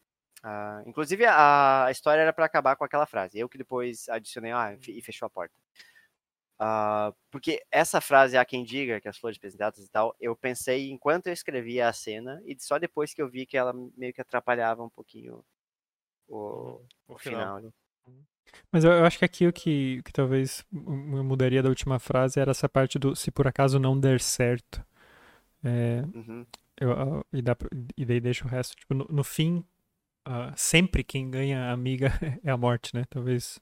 Ah, nesse- sim, é porque o, o- Mas se por acaso qualquer não der forma- certo, é, É, o, que- é a, o que a dá. morte vai ganhar uma amiga de um É, jeito ou de então, outro ali, é, né? Na verdade. tipo, bem, não Então, sei com certeza, mas de qualquer forma, no fim, quem ganha uma É. amiga sempre sou eu. Porque eu digo, o, o se por acaso não der certo é o que dá um tom estranho aqui que pode ser lido como uma, uma ameaça, né? Ameaça. Ah, é verdade, é verdade. Hum, talvez tenha que repensar nessa essa frase final. Esse diálogo final. né? Mas fora isso, muito divertido essa história. Sim. Ah, é, eu, eu, eu adorei escrever essa história. Foi, foi muito divertido. o- Você gosta de matar os personagens, né? Não, diverte- quem, que- quem que morreu aí? matando senhorinhas no final Ninguém- da história, né? Exato. Foi ferido nessa história só algumas plantinhas. O genial, o genial é justamente isso, é, é a morte chegar pra, pra jogar. Pra jogar Ludo. E eu, lem- eu lembrei muito do o, o texto que eu também mencionei na, no final do desafio passado, quando o João tinha falado sobre essa ideia da morte, que eu escrevi um, te- um conto muito antigo, que eu acho que o João leu em algum momento. Que É o é, Hacking? não, não, não. Um que é uma, a morte vem visitar um cara, só que a morte é um rato pequeno. Ah, sim, sim, sim. sim. e, é e, o, e o cara que recebe a visita da morte não acredita, que a, tipo, se recusa a ser levado porque ele não acredita que a Sim. morte pode ser um, um, um rato. Então, é tipo Uhum. uma, uma morte desse tamanho, assim, com uma foicezinha. E, e, e eu escrevi também nesse tom humorístico, assim, meio, bem influenciado pelo Ter, Terry Pratchett na época, assim. Ah, eu lembro também que foi muito divertido de, Você escreveu em inglês esse conto, não escreveu? Não. Não?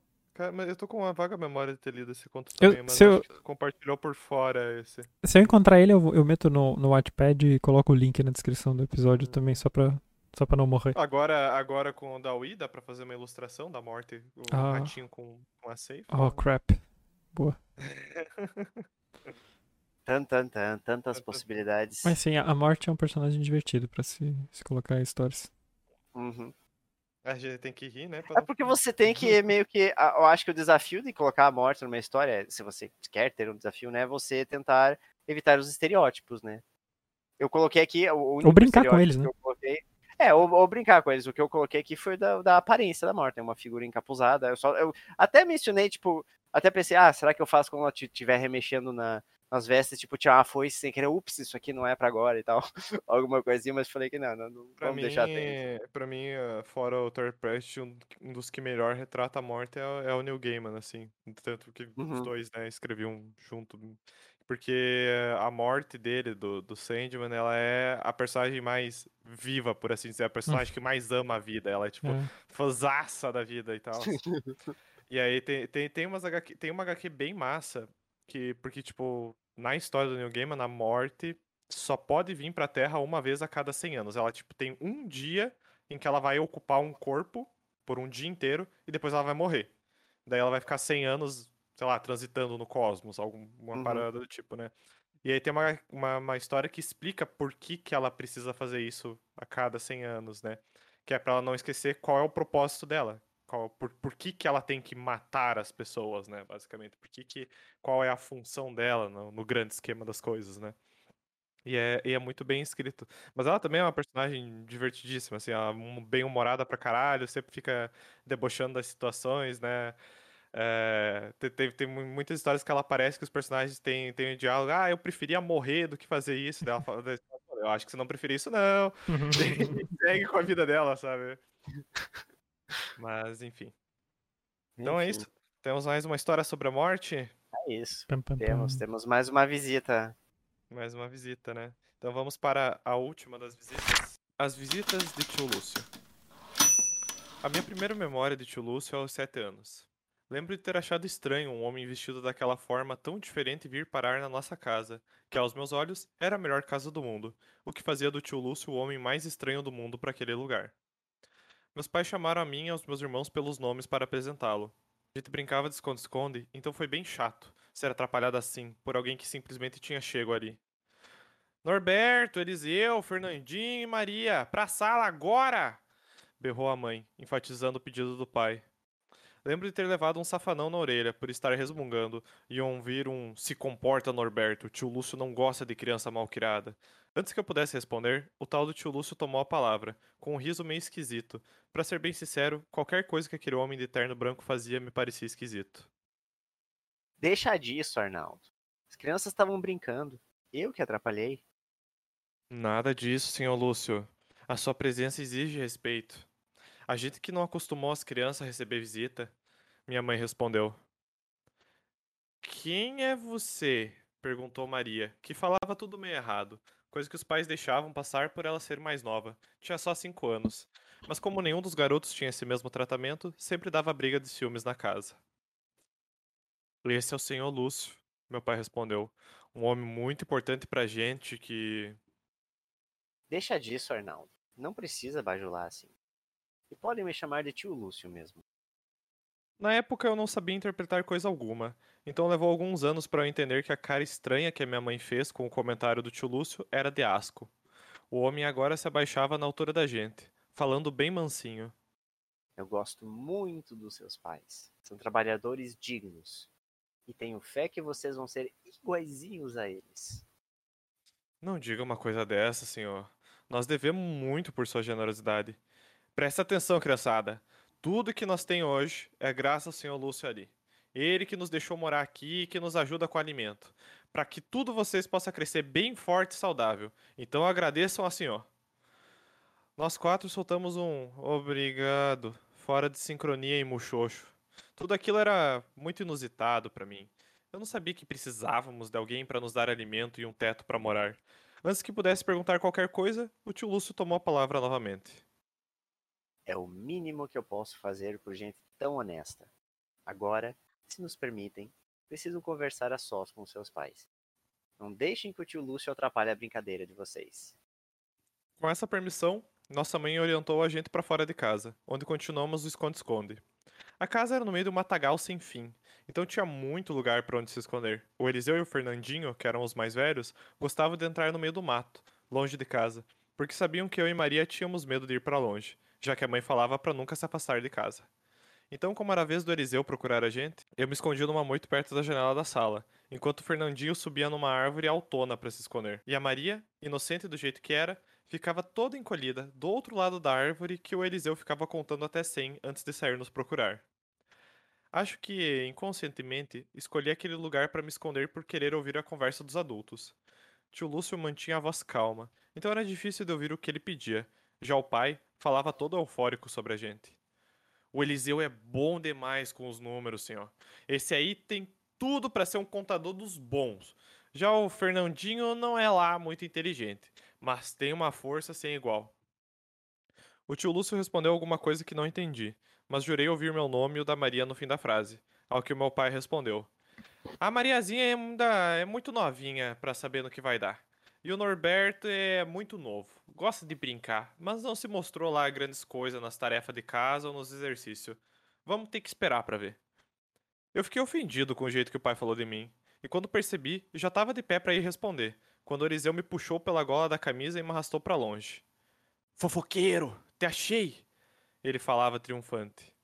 A gente brincou por mais umas horas, até que a mãe chamou pelo Fernandinho e nos mandou pro quarto.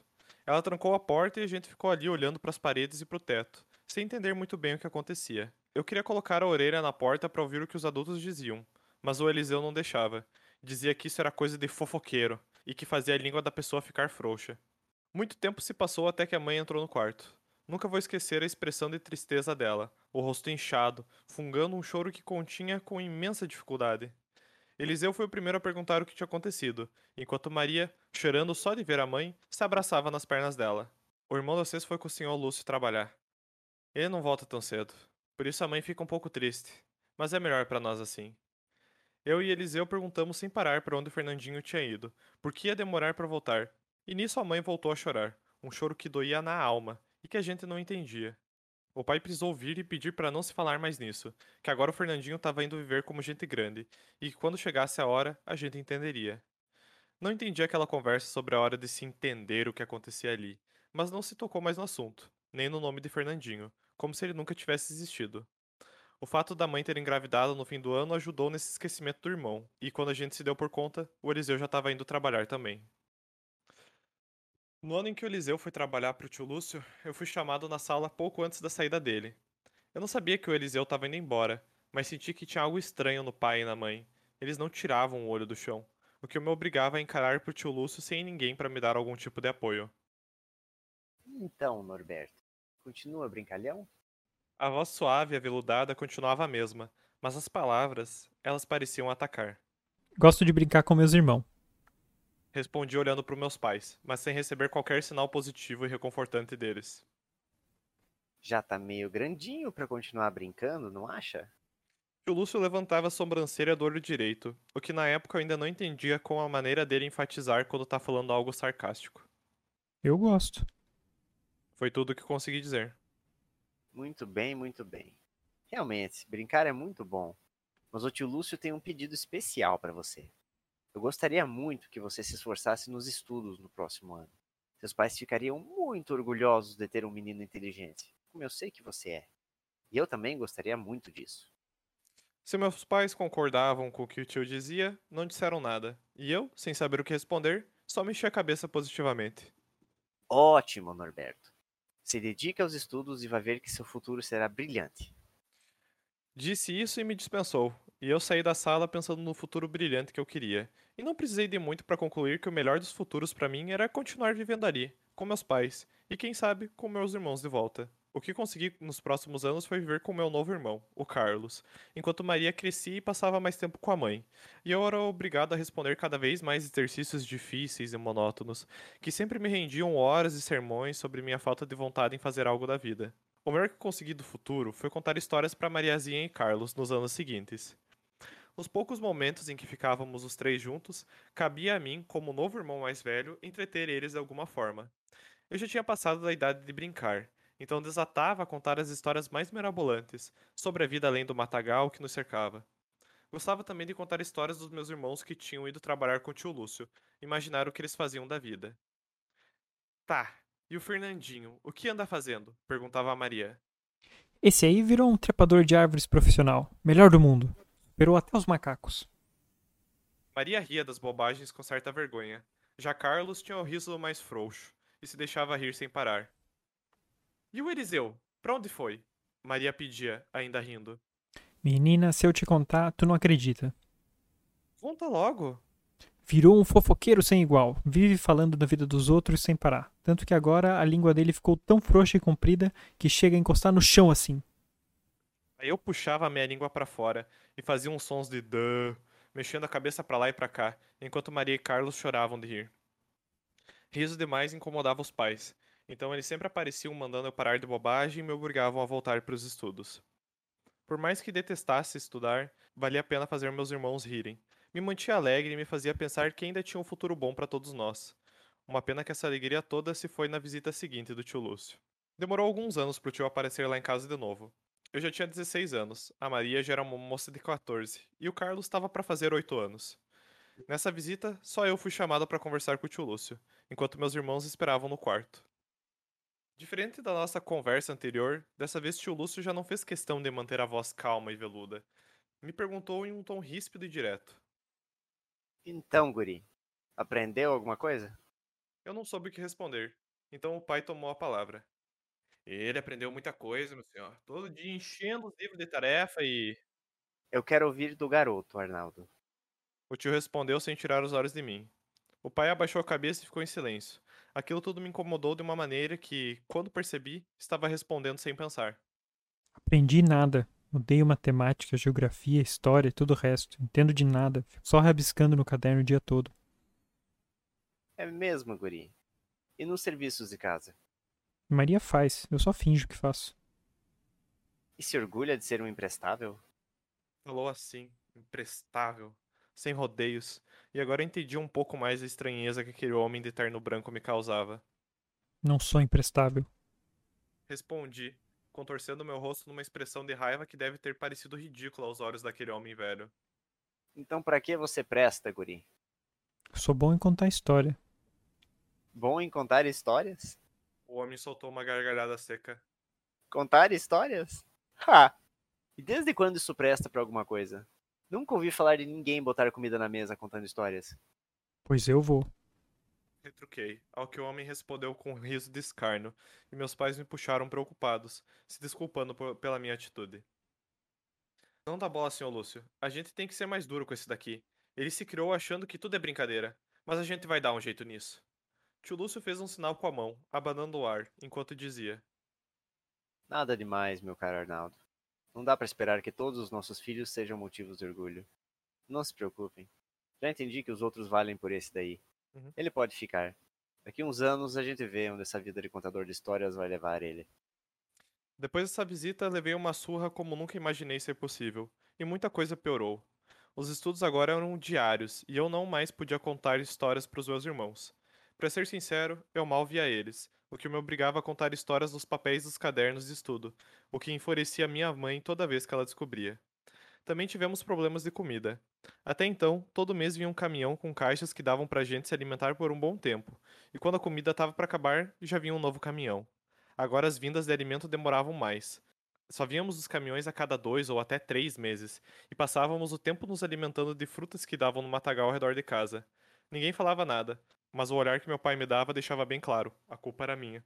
No terceiro mês em que a comida atrasou, eu tinha me decidido. Na próxima visita do tio Lúcio, iria me desculpar. Ia mentir que tinha melhorado nos estudos. Ia fazer o que ele quisesse para que parasse de nos castigar. Faria o que fosse preciso para que a vida de minha família melhorasse. Isso é, se ao menos tivesse tido essa oportunidade. A última visita do tio Lúcio levou mais uns três anos para acontecer. Nesse meio tempo, a mãe já estava muito velha e doente. O pai passava pouquíssimo tempo em casa, e os meus irmãos viviam para sustentar o lar da melhor forma que pudessem. Maria tomava conta da casa nas atividades que minha mãe não era mais capaz, e Carlos sempre buscava algo para a gente comer. Saía em busca de frutas quando não se aventurava em caçar algum animal. Cortava lenha para o inverno, fazia tudo que eu não tinha capacidade de fazer. Minha vida foi só estudar, até que isso parou de ser relevante. Não sei dizer ao certo quando foi que aconteceu, mas em algum momento as cobranças pararam. Acho que foi quando o pai começou a passar menos tempo em casa, e a mãe já não sentia mais ter a obrigação de cobrar um marmanjo de suas responsabilidades. Mas eu também não sentia mais ter a obrigação de fazer aqueles exercícios, e passei os últimos anos escrevendo em meus cadernos sem que me importunassem. Quando o tio Lúcio chegou, não fez questão nem de entrar na sala. Veio em uma caminhonete, tão branca quanto seu terno, que era tão branco quanto sua barba. A mãe chamou primeiro por Maria, que deixou o quarto cabisbaixa. Esperei pela minha vez, mas quem foi chamado em seguida foi o Carlos. Ele me lançou um olhar de súplica. Estava nítido que não queria ir, mas eu não tive coragem de me colocar em seu lugar. Então ele se foi, e eu continuei esperando me chamarem. Acho que entrei em um transe profundo nesse meu tempo, pois só me dei conta que ninguém me chamaria quando ouvi o ronco da caminhonete. Saí em disparada para a sala, e só consegui ver o rastro de fumaça que o carro deixou. Minha mãe mais parecia uma estátua na porta da sala. Era a primeira vez que tinha ficado sozinha numa visita do tio Lúcio. Pedi o que havia acontecido, ao que ela me respondeu. Eles foram trabalhar para o senhor Lúcio. E por que eu não fui? Não sou o mais velho? Ela me olhou com um sorriso tristonho, mas não respondeu à pergunta. Apenas me disse: Logo seu pai volta, e eu me vou também. Pedi explicações, mas ela se virou de costas e foi pro quarto deitar. Eu fiquei na soleira da porta, encarando o matagal que nos cercava, imaginando para onde meus irmãos tinham ido. Mas diferente do que fazia quando mais novo, não conseguia mais imaginar histórias divertidas e engraçadas sobre seus trabalhos. Tudo que eu via era o olhar de súplica de Carlos. Maria cabisbaixa e dois rostos borrados onde antigamente eu conseguiria ver nitidamente as expressões alegres e marotas de Eliseu e Fernandinho. Ainda se passaram mais alguns dias até que o pai voltou para casa. Ele e a mãe não se falaram muito, e comigo ele sequer trocou uma palavra. Eu realmente estava apenas existindo ali. Eu tentava ser mais útil na casa, mas nenhum dos dois me queria por perto. Era como se eu carregasse memórias terríveis para lá e para cá, como se os lembrasse de algo que hoje se arrependiam, e portanto, era melhor esquecer. Aceitei a situação, cheguei a me acostumar com essa normalidade, e estaria de acordo em viver como um filho colocado de escanteio, se não fosse pelo sumiço da mãe. Foi como nas partidas dos meus irmãos, exceto que dessa vez não teve visita de tio Lúcio. Da noite pro dia, ela simplesmente não estava mais lá. E antes mesmo que eu pudesse me recuperar do choque de acordar e não a encontrar em casa, outra surpresa me atingiu. Havia uma outra mulher no quarto de meu pai, deitada ao seu lado na cama. Uma mulher muito jovem e já com barriga de grávida. Os dois dormiam tranquilamente quando bati na porta exigindo explicações. Cadê a mãe? Perguntei. Que te interessa, Norberto? Não tá mais aqui. Foi-se embora.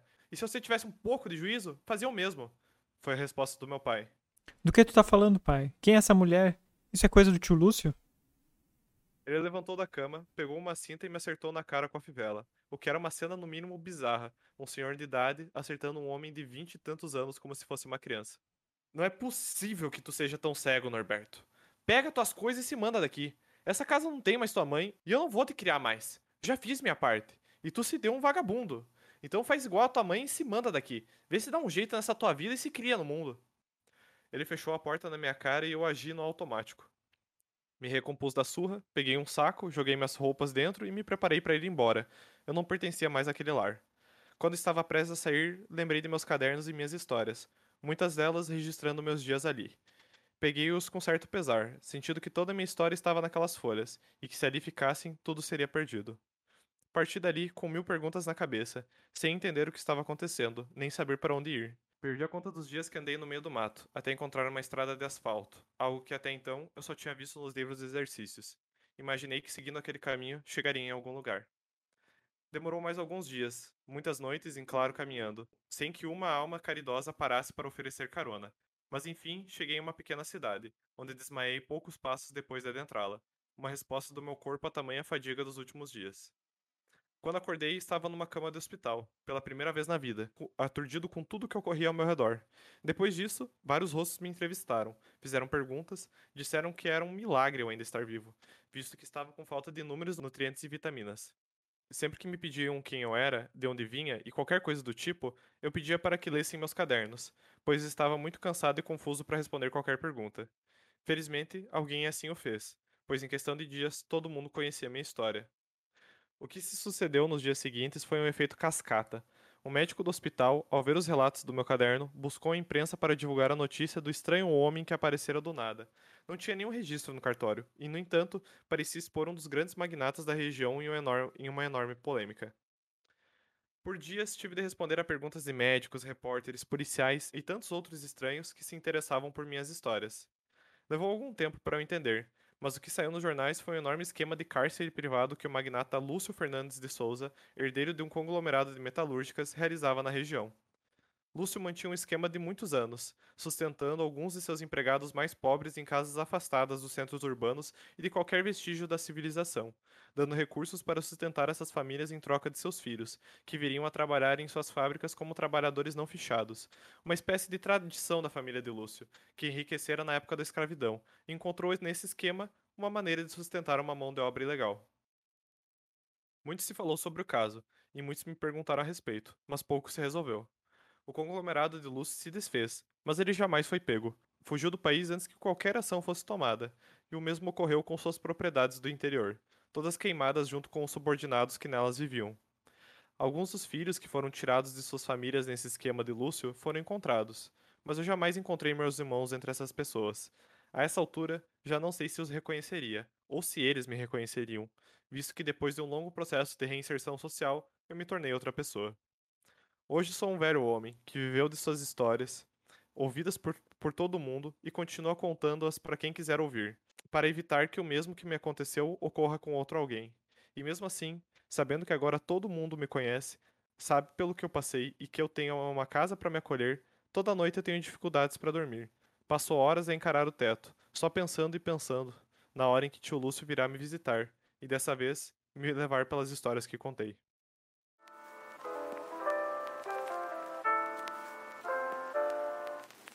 Essa, essa história é tão, é tão absurda que me faz pensar que, que aconteceu, que é baseado em fatos reais. Uh, vamos, vamos por partes então. Porque eu lembro que eu. Eu não, não tinha chegado a começar a ler, mas eu vi quando vocês já tinham um pouco da história escrita. E de fato não, é, não era desse tamanho. Então eu quero saber se você já tinha pensado que ela seria uma história longa, se ela ia ter, conter tantos detalhes, assim, tantos, tantos pontos Eu- na eu- história. quando eu Ou- colei a história já era completa. Hum, entendi. É, acho que tu ou, ou não carregou, mas eu, tipo, eu escrevi essa história de uma vez só. Ah, sim, eu É. vi que você comentou isso. não- Eu escrevi em umas duas horas e meia de escrita ininterrupta, porque eu tinha passado um bom tempo mastigando essa ideia, assim. é, eu tinha, tipo, acordado e pensado no desafio, né? Uhum. Aí, enquanto eu lavava a louça, eu fui, fui pensando na história e, e nos pontos chaves ali dela. E quando sentei pra escrever, só, só, só escrevi, sabe? Tipo, só fui colocando meio que as ideias que tinham me vindo à mente na, na ordem sequencial. E, inclusive, se, se eu fosse colocar tudo que eu tinha em mente, ela seria mais longa. Teve algumas coisas que eu fui me cortando pra não, pra não ficar tão comprido. E mesmo assim saiu bem longo. Porque é uma história. É a dificuldade de você contar uma história que se passa muito tempo. Sim, sim, é verdade. conto. Muitos anos, né? Em muitos anos, né? E você tentar desenhar essa lógica da, da mudança do tempo, né? A Mas eu acho, eu acho que você fez muito bem, né? Falando assim da percepção do, do, do Norberto quanto aos irmãos crescendo, né? A Maria agora ria um pouco com vergonha, o irmão mais novo ria, Uhum. é, como é que se diz? Riso frouxo. É, é, riso frouxo, assim. Então, você evidencia, assim, a passagem de tempo na relação dele com os irmãos, né? Até na, na fala do Lúcio, né, com ele, Uhum. quando ele- já é mais ríspido, não quer mais, não tá mais tentando agradar uma criança, né, deixar uma criança confortável.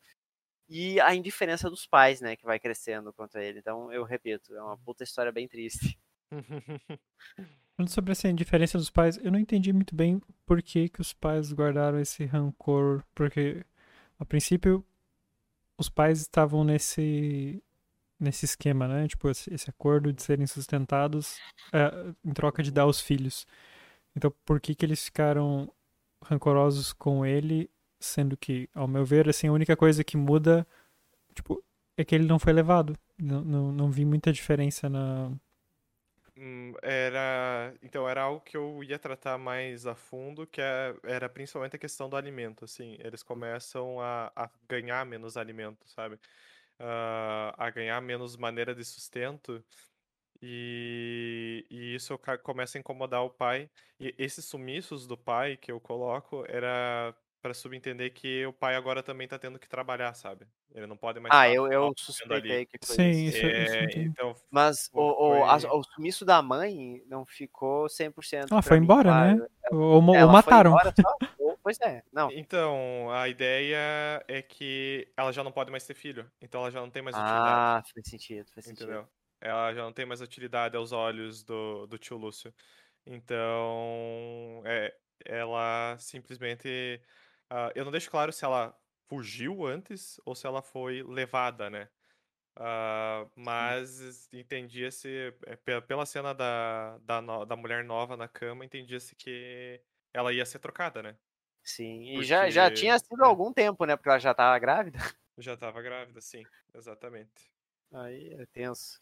Então no começo você, você achando, pô, os, os pais do cara são, são só, só, só assim, gente muito simples, muito simplória, Uhum. Que estão basicamente nas mãos do Lúcio, né? Só que então, o pai dele também é um belo de um cuzão, né?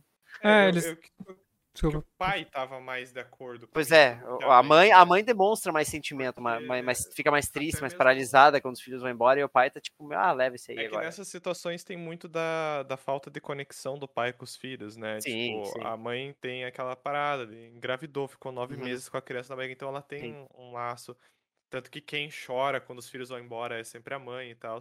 O pai já O pai tá falando como dos filhos um como meio se de tivesse, vida, né? estivesse vendendo peixe, né? Pois E, é. e eu que, assim, eu não. Como eu não dou tanto espaço pra ele participar, eu acho que talvez ficou meio brusco essa, essa mudança, mas é. Principalmente, tipo, dele aceitar uma nova mulher com uma tranquilidade e, e- e aceitar continuar naquele esquema de vida é, para mostrar um pouco da indiferença que ele tem, sabe? Tipo, Eu acho que isso ficou bem representado, cara. É. Tipo, tanto que eu comentei agora algo que eu não, não tinha percebido na primeira. Não tinha percebido, não, É. né? Não tinha, tipo, parado pra pensar muito assim na primeira leitura, mas o pai deles é um belo de um cuzão. é, e o, e o rancor dele com o Norberto é tipo assim, por, por causa dessa criança eu tive que trabalhar, mas se, se todas as crianças tivessem dado bem produtivas, eu, eu tava aqui vivendo de boas, bem. Não tocando só isso, mas, mas também, tipo, o Lúcio decidiu castigar eles, né? Com atraso de alimento. Então, então mais uma razão pro pai é, desgostar do Norberto. Uhum. Eu, Ah, eu só- só quero mas dizer que. é, é, não, assim, acho que no- talvez no- na segunda, terceira página da história, eu, eu lendo assim, ah, parece um cara assim e tal, que leva todo mundo embora. Eu imagino que foi intencional, até pelo nome do cara, né, e tudo mais, mas eu peguei. Naque- até, até, até aquele ponto eu tinha uma vibe assim, meio sobrenatural da história. Porque. Pra mim, o cara parece muito assim, uma figura de, do diabo, né? O diabo. Uhum. E o nome dele é foi proposital. obviamente proposital, né? Pois é. Eu, eu, assim, eu não tinha lembrado do, do segundo nome dele, ah, tanto que eu tava pensando, poxa, o Otávio podia ter colocado um segundo nome no cara, né? Ele ia ficar show, mas, mas já, já, já colocou no sobrenome. Eu pensei, tá, mas ele tem um irmão chamado Fernandinho, então eu teria que mudar o nome do moleque daí. Eu, eu ia Uhum. falar pra você chamar ele o cara de Lúcio Fernando. Mas Fernandes também fica muito bom, né? Então. Mas sim, o Lúcio é propósito. Na verdade, é. isso que é engraçado. A primeira coisa que eu tive de ideia dessa história inteira foi o título dela. Veio o nome, As Uhum. Visitas de Tio Lúcio. Foi a primeira coisa que me veio. E aí foi, foi vendo essa ideia da, de, de alguém que vai visitando de tempos em tempos e vai levando sempre uma, uma criança consigo, Sim. sabe? Meio que essa ideia É, satanás passa, mesmo, é, passa muito essa ideia de sacrifício. Eu né? até fui Então, procurar essa. é, Até em algum momento eu ponderei essa ideia do sobrenatural, mas eu quis deixar. que- Quis deixar lá de Sim. lado. Que eu, o sobrenatural eu trago pra outra história. Mas eu, eu, acho, eu acho que ficou bom, assim, a história pé no chão, assim, vamos dizer, sem a parte do sobrenatural, porque passa, assim, de uma, uma ideia de exploração que é, é muito real hoje em dia, né? Não que uma Uhum. situação exatamente como essa aconteça, mas com certeza tem coisas muito análogas ao que acontece hoje em dia por aí, né? De, Uhum. de gente de família bem, bem simples, assim, que tá basicamente isolada e, e depende de, de alguém, assim, que, ah, que traz comida, que providencia coisa, porque a, a pessoa tá ali meio que abandonada no meio do nada, né? Uhum. Tanto que o, o, o cara tem. O Norberto tem 20 e tantos anos, não tem carteira, não tem CPF e tal, então ele é tipo ninguém no mundo. Tanto que as pessoas ficam Uhum. chocadas quando ele chega numa cidade, né? Uhum. Pois é, eu achei estranho até ele nunca ter tentado antes isso. Vários anos ali de infelicidade, ele, che- ele chegar a ficar com 20 anos e nunca ter nem pensado, porque se ele não tivesse recebido algum estudo, até talvez justificasse um pouco mais, mas ele, tipo, estudou ali e, tipo, ele nunca teve curiosidade.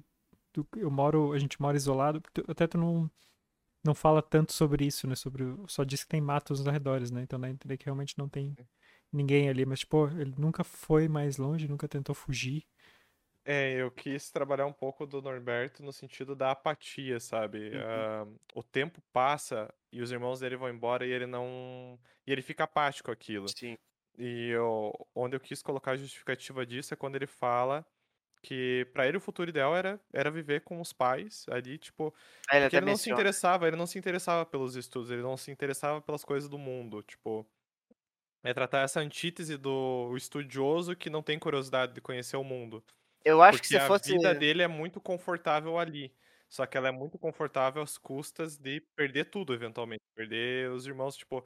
É, é quase como um- uma lente que ele mesmo se coloca. Porque, tipo assim, em algum momento ele entendeu que os seus irmãos estavam sendo levados para algum tipo de trabalho escravo, que esse trabalho não era, não era legal. Uhum. Mas é, é tipo a comodidade, o perder esse conforto que meio que age como um mecanismo pra ele não fazer nada, né? É porque é o único tipo de conforto que ele conheceu a vida inteira também, né? Uhum. Então. Ma- Mas eu acho que você podia ter tratado de. Eu gostei da história. com- com- Uhum. com- Eu acho que ela ficou bem fechada e tal, mas agora que o Tots levantou esse ponto Uhum. nunca ter pensado em fugir e tal.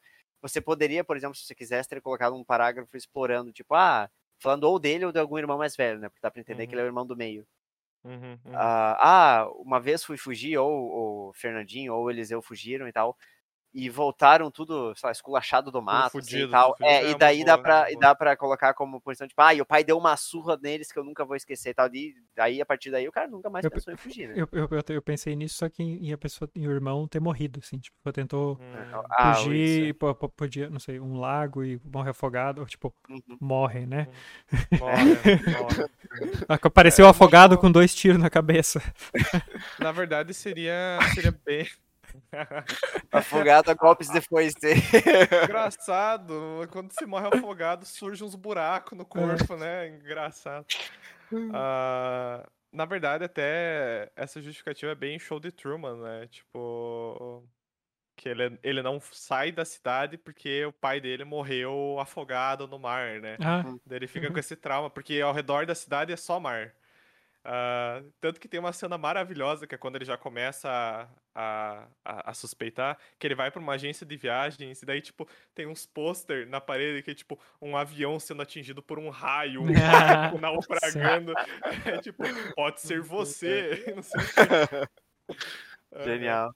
mas eu, eu gostei dessa ideia. Eu acho que se, se em algum momento eu voltar e, e escrever as coisas que eu queria escrever ah, pra essa história, ampliar ela, eu acho que eu essa ideia que o Tots colocou, ou na verdade que, que vocês colocaram de um dos irmãos fugir ou morrer ou levar uma surra, esse negócio da surra que sem igual assim também. Pra A causar esse punição, né? A é, punição a que punição. traumatiza a pessoa. Ou como ele é uma medo. criança, né? Acho que ele ficaria bem traumatizado. E a falta de conhecimento do mundo, né, cara? A falta Sim. de. Mas. Mas o que que você não colocou nessa história que seria um ponto bem diferente, por exemplo? Cara, eu, na verdade, eu ia colocar mais, mais tempo e mais irmãos, sabe? Nesse Hum. meio tempo, assim. ah, ah, eu ia colocar alguns relatos, assim, dele e, tipo, eu ia expandir essa relação dele do tio Lúcio até o ponto em que o tio Lúcio não tem mais interesse nele, deixar mais, mais evidente isso. Mas não é nada que faltou na história.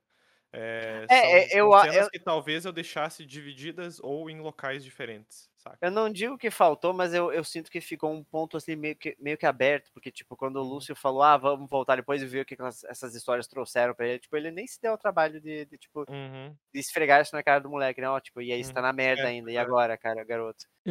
eu acho que se fosse, fosse expandir a história, talvez fosse interessante ter uma época em que ele em que ele sai, mas ele não vai embora. Tipo, ele, ele sai de casa e fica morando no mato e fica, tipo, espiando a casa pra ver o que acontece. Ele pode, tipo, ver Uhum. ainda os irmãos que sobraram indo serem levados Ah, embora. seria legal. Uhum. E, e porque, por, porque por algum motivo, tipo, ele. Se ele tivesse medo, né? Naquela história dele ter medo de escapar, mas ele também não consegue mais ficar ali, né? Aí ele fica nesse limbo, né? Que é o. Uhum. Na, na área, na zona do mato ali. E eu acho que, Uhum. que talvez trabalhar. Por mais que tu não queira ir pro sobrenatural, dá a entender que é uma possibilidade. Eu acho que poderia. Uhum. ser interessante, deixar no ar, assim. Então, é, é, aí que dá essa de deixar a possibilidade, acho que ele teria só que mudar o final, na verdade, É, que é isso- tirar a exposição do caso do Magnata. Então, essa era outra, outra a, crítica que eu ia fazer, é que eu não gosto desse final, dessa última página de, de exposição, É, ah, pois é. porque, assim, dá algumas dicas sobre o que pode ser, talvez, mas você já dá, tipo, dicas ao, longo, ao longo, assim, do- da história, eu acho que isso só, e essa é engraçado, porque quando eu escrevi aquela história do, da, da, da ovelha lá, qual que era aquele desafio bíblico, A do, o da igreja, é. a primeira versão que eu tinha escrito também eu tinha, fei eu tinha feito isso, mais ou menos, e daí a, a Lígia tinha feito essa crítica, né, do final expositivo e, e É aquela da. Do.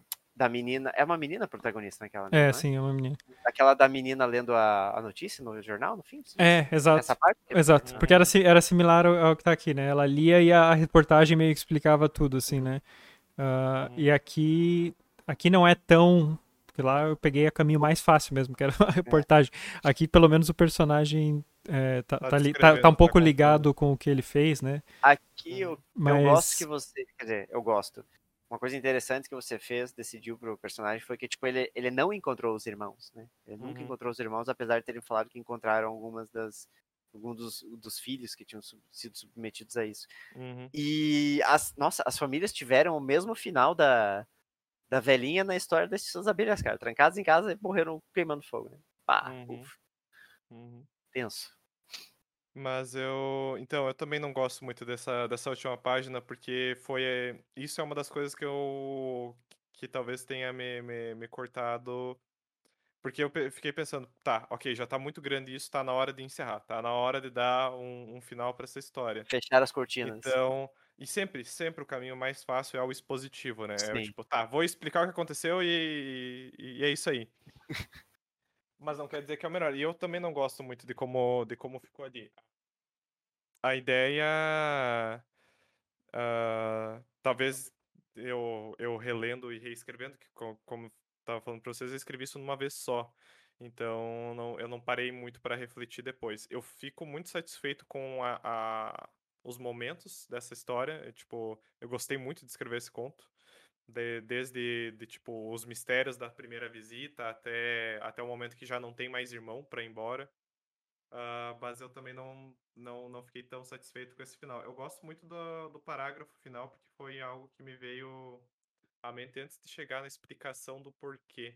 Eu gostei porque ele, é- ele faz uma amarra com o anterior da história, né? Então, É, isso é que é, é essa ideia de, mesmo ele tendo, tendo vencido, por assim dizer, tendo superado essa adversidade, ele fica pensando, ele fica, ele perde o sono pe- pensando quando que o tio Lúcio vai vir visitar ele de novo. Ele ficou embora, traumatizado, né? né, cara? Ficou Igual aquela, traumatizado, é. aquela menina do. Não sei se o nome do filme é esse. Quando um estranho chama, que ela vai cuidar de babá na casa de, de, de uns ricaços. E daí as crianças estão dormindo e tal, ela fica recebendo telefonemas que depois ela descobre que é dentro de casa, né? Uhum. E no final conseguem prender o cartaz, mas ela fica completamente, tipo, louca, assim. A Mas eu- das ideias. traumatizada. Mas eu acho que, eu acho que mesmo, mesmo isso, ah, você poderia colocar de uma forma menos expositiva, que seria, tipo, você fala muito do caminhão, né? Ele sempre vê aquele caminhão que vem trazer a comida, ou da, da, da própria caminhonete do, do Lúcio, acho- eles não chegam juntos, É uma caminhonete acho, né? branca, é. Não, Mas- não, a caminhonete vem em outro momento. Mas tal- Isso. talvez você pudesse trabalhar esse. Sempre que ele. Que, por exemplo, o Lúcio chega, o tio Lúcio chega, ele já ouvir de antemão, por exemplo, o ronco da caminhonete do Lúcio. E aí, agora, quando ele tá mais velho, sempre que ele ouve um ronco, né, Uhum, ele fica, ele fica fica, com, né? com medo, algo assim. É, PTSD, né? É. chamam. Eu acho que daria pra, tipo, remover um pouco dessa exposição ali do final, Uhum. se você simplesmente, tipo, apagar. Acho que tem um parágrafo que fala bem dele. Ah, o Lúcio era de uma família escravocrata, escravocrata e tal. pá. Uhum. Se você tirar essas partes mais específicas e você só deixar, ah, e num... ah, depois que eu contei essas histórias, ah, nunca mais se ouviu falar de Lúcio por aqui e todas as suas propriedades foram, foram queimadas e tal. Aí, tipo, só, só, se, se você fizer só, de- só dar um sumiço, assim, Uhum. sem explicar muita coisa, eu acho que, tipo, também adi- adiciona na história, né? É o tirar que adiciona alguma coisa. Porque você Uhum. tá ainda deixando um pouco de mistério. Tá, mas o que que é? O que que fazia? Como é que funcionava, assim? Uhum.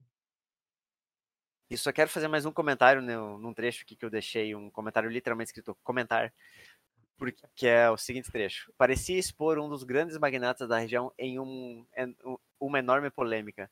Essa parte pra mim foi muito. Eu sei que você não, não fez pensando nisso, mas tipo, veio muito a cena ah, do final do Mistério dos Cinco Estrelas pra mim, quando o Barão tá lá naquela palestra pra todo mundo do hotel. Também e daí lembrei. chega, o- chega o Gino falando, ah, então, Barão, e, e essas coisas aqui e tal. Ele começa a dar umas indiretas pro Barão e o Ba- Barão começa a suar frio. Então foi, assim, a mesma cena pra mim, foi muito legal reler, assim. É, não, não foi proposital, mas, mas entendi o, o sentido. É, Como o, o- o final de Minority Report, né? É, como o final de uma arte. eu, eu ia perguntar também por que que no começo começa descrevendo o, é, o Norberto, né? Ele descreve o Lúcio como muito estranho, né? E queria saber Muito estranho. Por que, que É. você escolheu essa, essa estranheza? E eu não, eu não entendi muito bem o que era estranho sobre ele. Ele é um homem rico, ele é um homem de terno, ele é um homem com roupas sofisticadas. Era, era essa a ideia do estranho. Ele era um homem que se vestia de forma diferente do que a família dele. A ideia da, da simplicidade, porque ele- eles vivem de favor, mas eles não vivem chiques. Eles não. Sim. E ele não tem essa noção de chique também. Então eu queria, como os primeiros relatos é muito que da é- percepção dele é. como criança, é a estranheza de ver algo que você não sabe descrever que é chique, que é porque você não Hum. tem o conhecimento Pois disso. é. Ele não tem essa noção de riqueza. Ele não tem essa né? noção de riqueza, exatamente. Eu, eu Tanto acho. que quando ele, quando ele fala da, do lado, o pai fala, né? Ah, ele que nos dá essa casa e os alimentos e tal. Ele, ele estranha esse fato de alguém ter que dar pra eles, né? Ele não entende, ele não entende esse, ele não entende esse conceito de ter algo, de ter uma propriedade pra si, sabe? Porque ele também não tem. Ele não tem contato com muitas pessoas, né? Tipo, só tem a família sim. dele, tem, tem, família. tem os homens que- família os irmãos. e tem os homens que entregam a comida no caminhão, que não também ele não menciona. Exato. Ah, mas o que eu achei que talvez fosse o fato dele descrever como estranho era que a família toda era negra e o homem era branco. E ele achava estranho ser uma, aparecer Ser uma pessoa branco? branca. Porque, tipo, Ah, a única pessoa branca que ele vê, tipo, os homens que vêm entregar no caminhão também são negros, a família é negra. E de repente vem esse cara branco, que, que se veste de branco até, né? Inclusive. E, ó, É. e tem um carro, Bem- algo assim. Bem, bem o, o máximo. Eu não coloco isso explícito, mas é uma interpretação, porque eu não coloco a cor da pele dos personagens nessa Uhum. história. E, e é meio intencional, porque é, essa questão de, de cárcere privado e tal, ela não se, não se resumiria só, né, a, a pessoas negras, né? Uhum. Uhum. são pessoas que têm menos estudo, que foram coagidas de alguma forma, né? Então eu quis deixar em aberto para dar tu dar a interpretação que tu quer. É a estranheza em si ali em específico é mais o fato dele ser um homem chique e rico, né? Ele tem uma aura dessas. Então, é justamente essa, essa estranheza também não, Uhum. não referenciada, não referenciada não, mas, mas não muito esmiuçada no começo, que me fez achar no, no- nas primeiras páginas que teria um quê Era sobrenatural também. né? Cramunhão. É, porque, porque a mãe, ele, ele descreve bem que a mãe é muito aversa do, do Lúcio, né? Muito Uhum. a cara de asco, né? Que, que ele disse. Então, o pai, acho que no começo, como ele não demonstra que o, o pai só é muito cachorrinho do cara, que, que ele é o, o cuzão mesmo, né? Que quer, tipo, ó, vender os filhos e tá aí, ó, mais mão de obra. Não, é, e é, é, um, um que, eu, que eu deixei como evidência nisso é o diálogo dele falando, não, ó, o fulaninho ali é bom em matemática, esse é ótimo contador, esse aí é bom pro trabalho de braçal, os outros dois tem que esperar mais uns anos pra ver. Eu, a princípio, a primeira É, vez que eu li esse diálogo, eu achei que ele, que ele tava usando isso pra defender o Norberto. Tipo, ah não, ele não é bom em nada. Tipo, não leva ele, sabe? Aí depois, não, afinal era só o cuzão mesmo. Só um cuzão, tipo, realmente não via nada, não via Eu, nada eu, eu gostei que você fez um menino ficar assim, muito sentido de ter ouvido o pai falando aquilo ali dele. Tipo, ah, o Norberto, ele não, usou, ele, não usou essa palavra, né? Pô, Mas o mas- Norberto é um E, imprestável, mas exatamente por isso que eu achei que era o pai defendendo, porque era o guri ficando sentido e eu, e eu achei, ah, depois ele vai descobrir que o pai falou isso aí pra proteger ele, porque ele não quer que ele. É, que ele seja levado. sacada. Não tem Não, só- salvador só- só cuzão não tem mesmo, só salvador cuzão da pátria nessa história. O... Mas- eu- mas eu ia falar outra coisa que eu ia comentar de- dele ser estranho, se calhar é porque ele é, é gaúcho. Porque ele claramente é gaúcho, porque ele, ele fala a palavra guri. então, Lúcio é um, é um gaúcho e Norberto nunca viu um gaúcho na vida. É, O chapelão, né? As chega com a relacionando- cuia de chimarrão, as bombachas. relacionando o gaúcho com, com o esquema de escravidão? Jamais. Ai, Jamais. ai, Jamais. Meu Deus do céu. dessas. Mas é, esse, é- esse é um conto que eu gostei muito e eu ainda penso em, em- em Revisitá-lo. revisitá-lo, assim, pra uma versão mais final. Ah, porque também fiz o erro de escrever um dia antes de- da gente gravar aqui, então.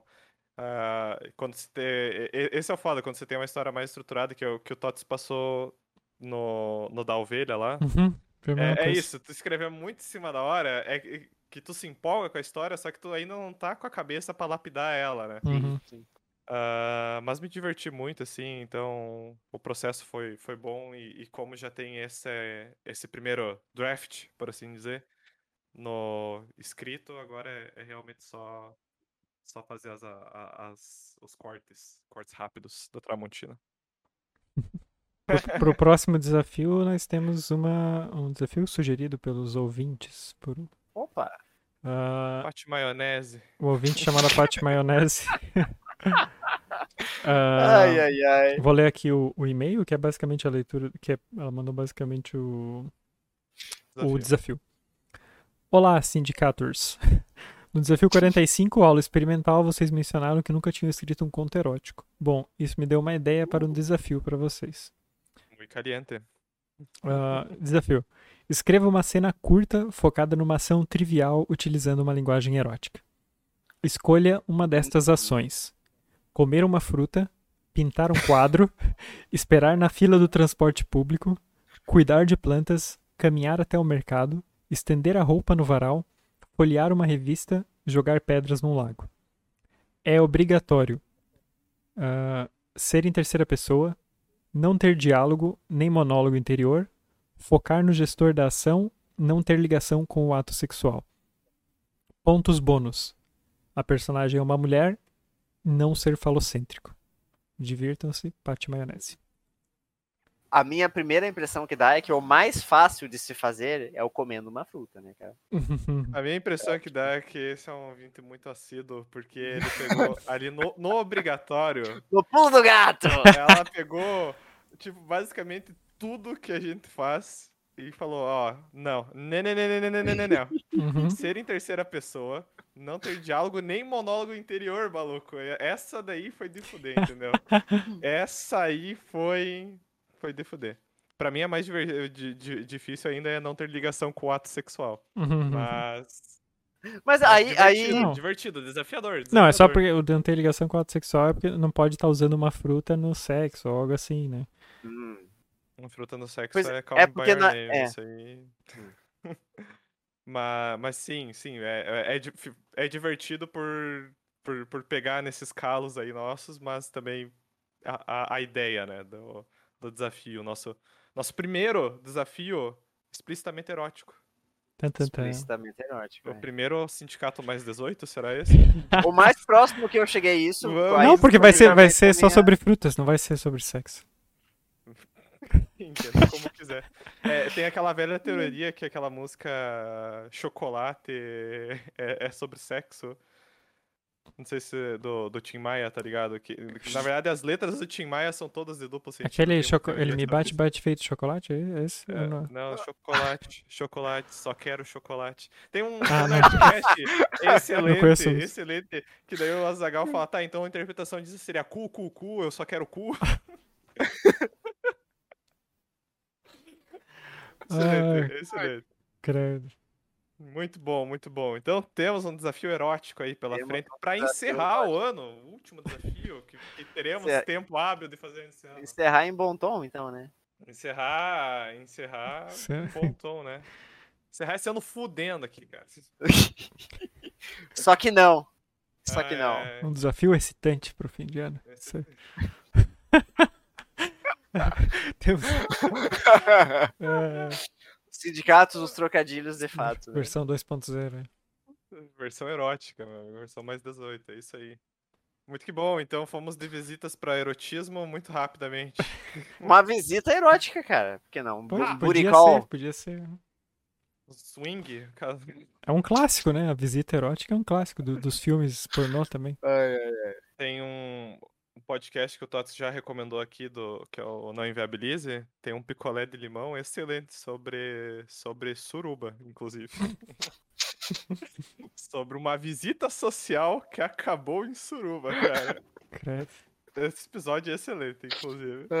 Isso me lembra o, o elenco do The Boys. Adivinhando Yeah. palavras PR. Eles estão lendo surubão, surubão, estão falando direto assim. O que quer dizer isso? Ah, é. Co- Como é que tá o termo em inglês pra eles? Threesome, provavelmente. É, threesome, threes, acho que é threesome. É, é, Uhum. é, acho que é. Muito Ai, bom, Cristo. então. Então, Então, temos os uma caras- suruba, digo, um desafio? Temos, Sim. Então, quem quiser participar do desafio. desafio erótico, pode enviar pra onde?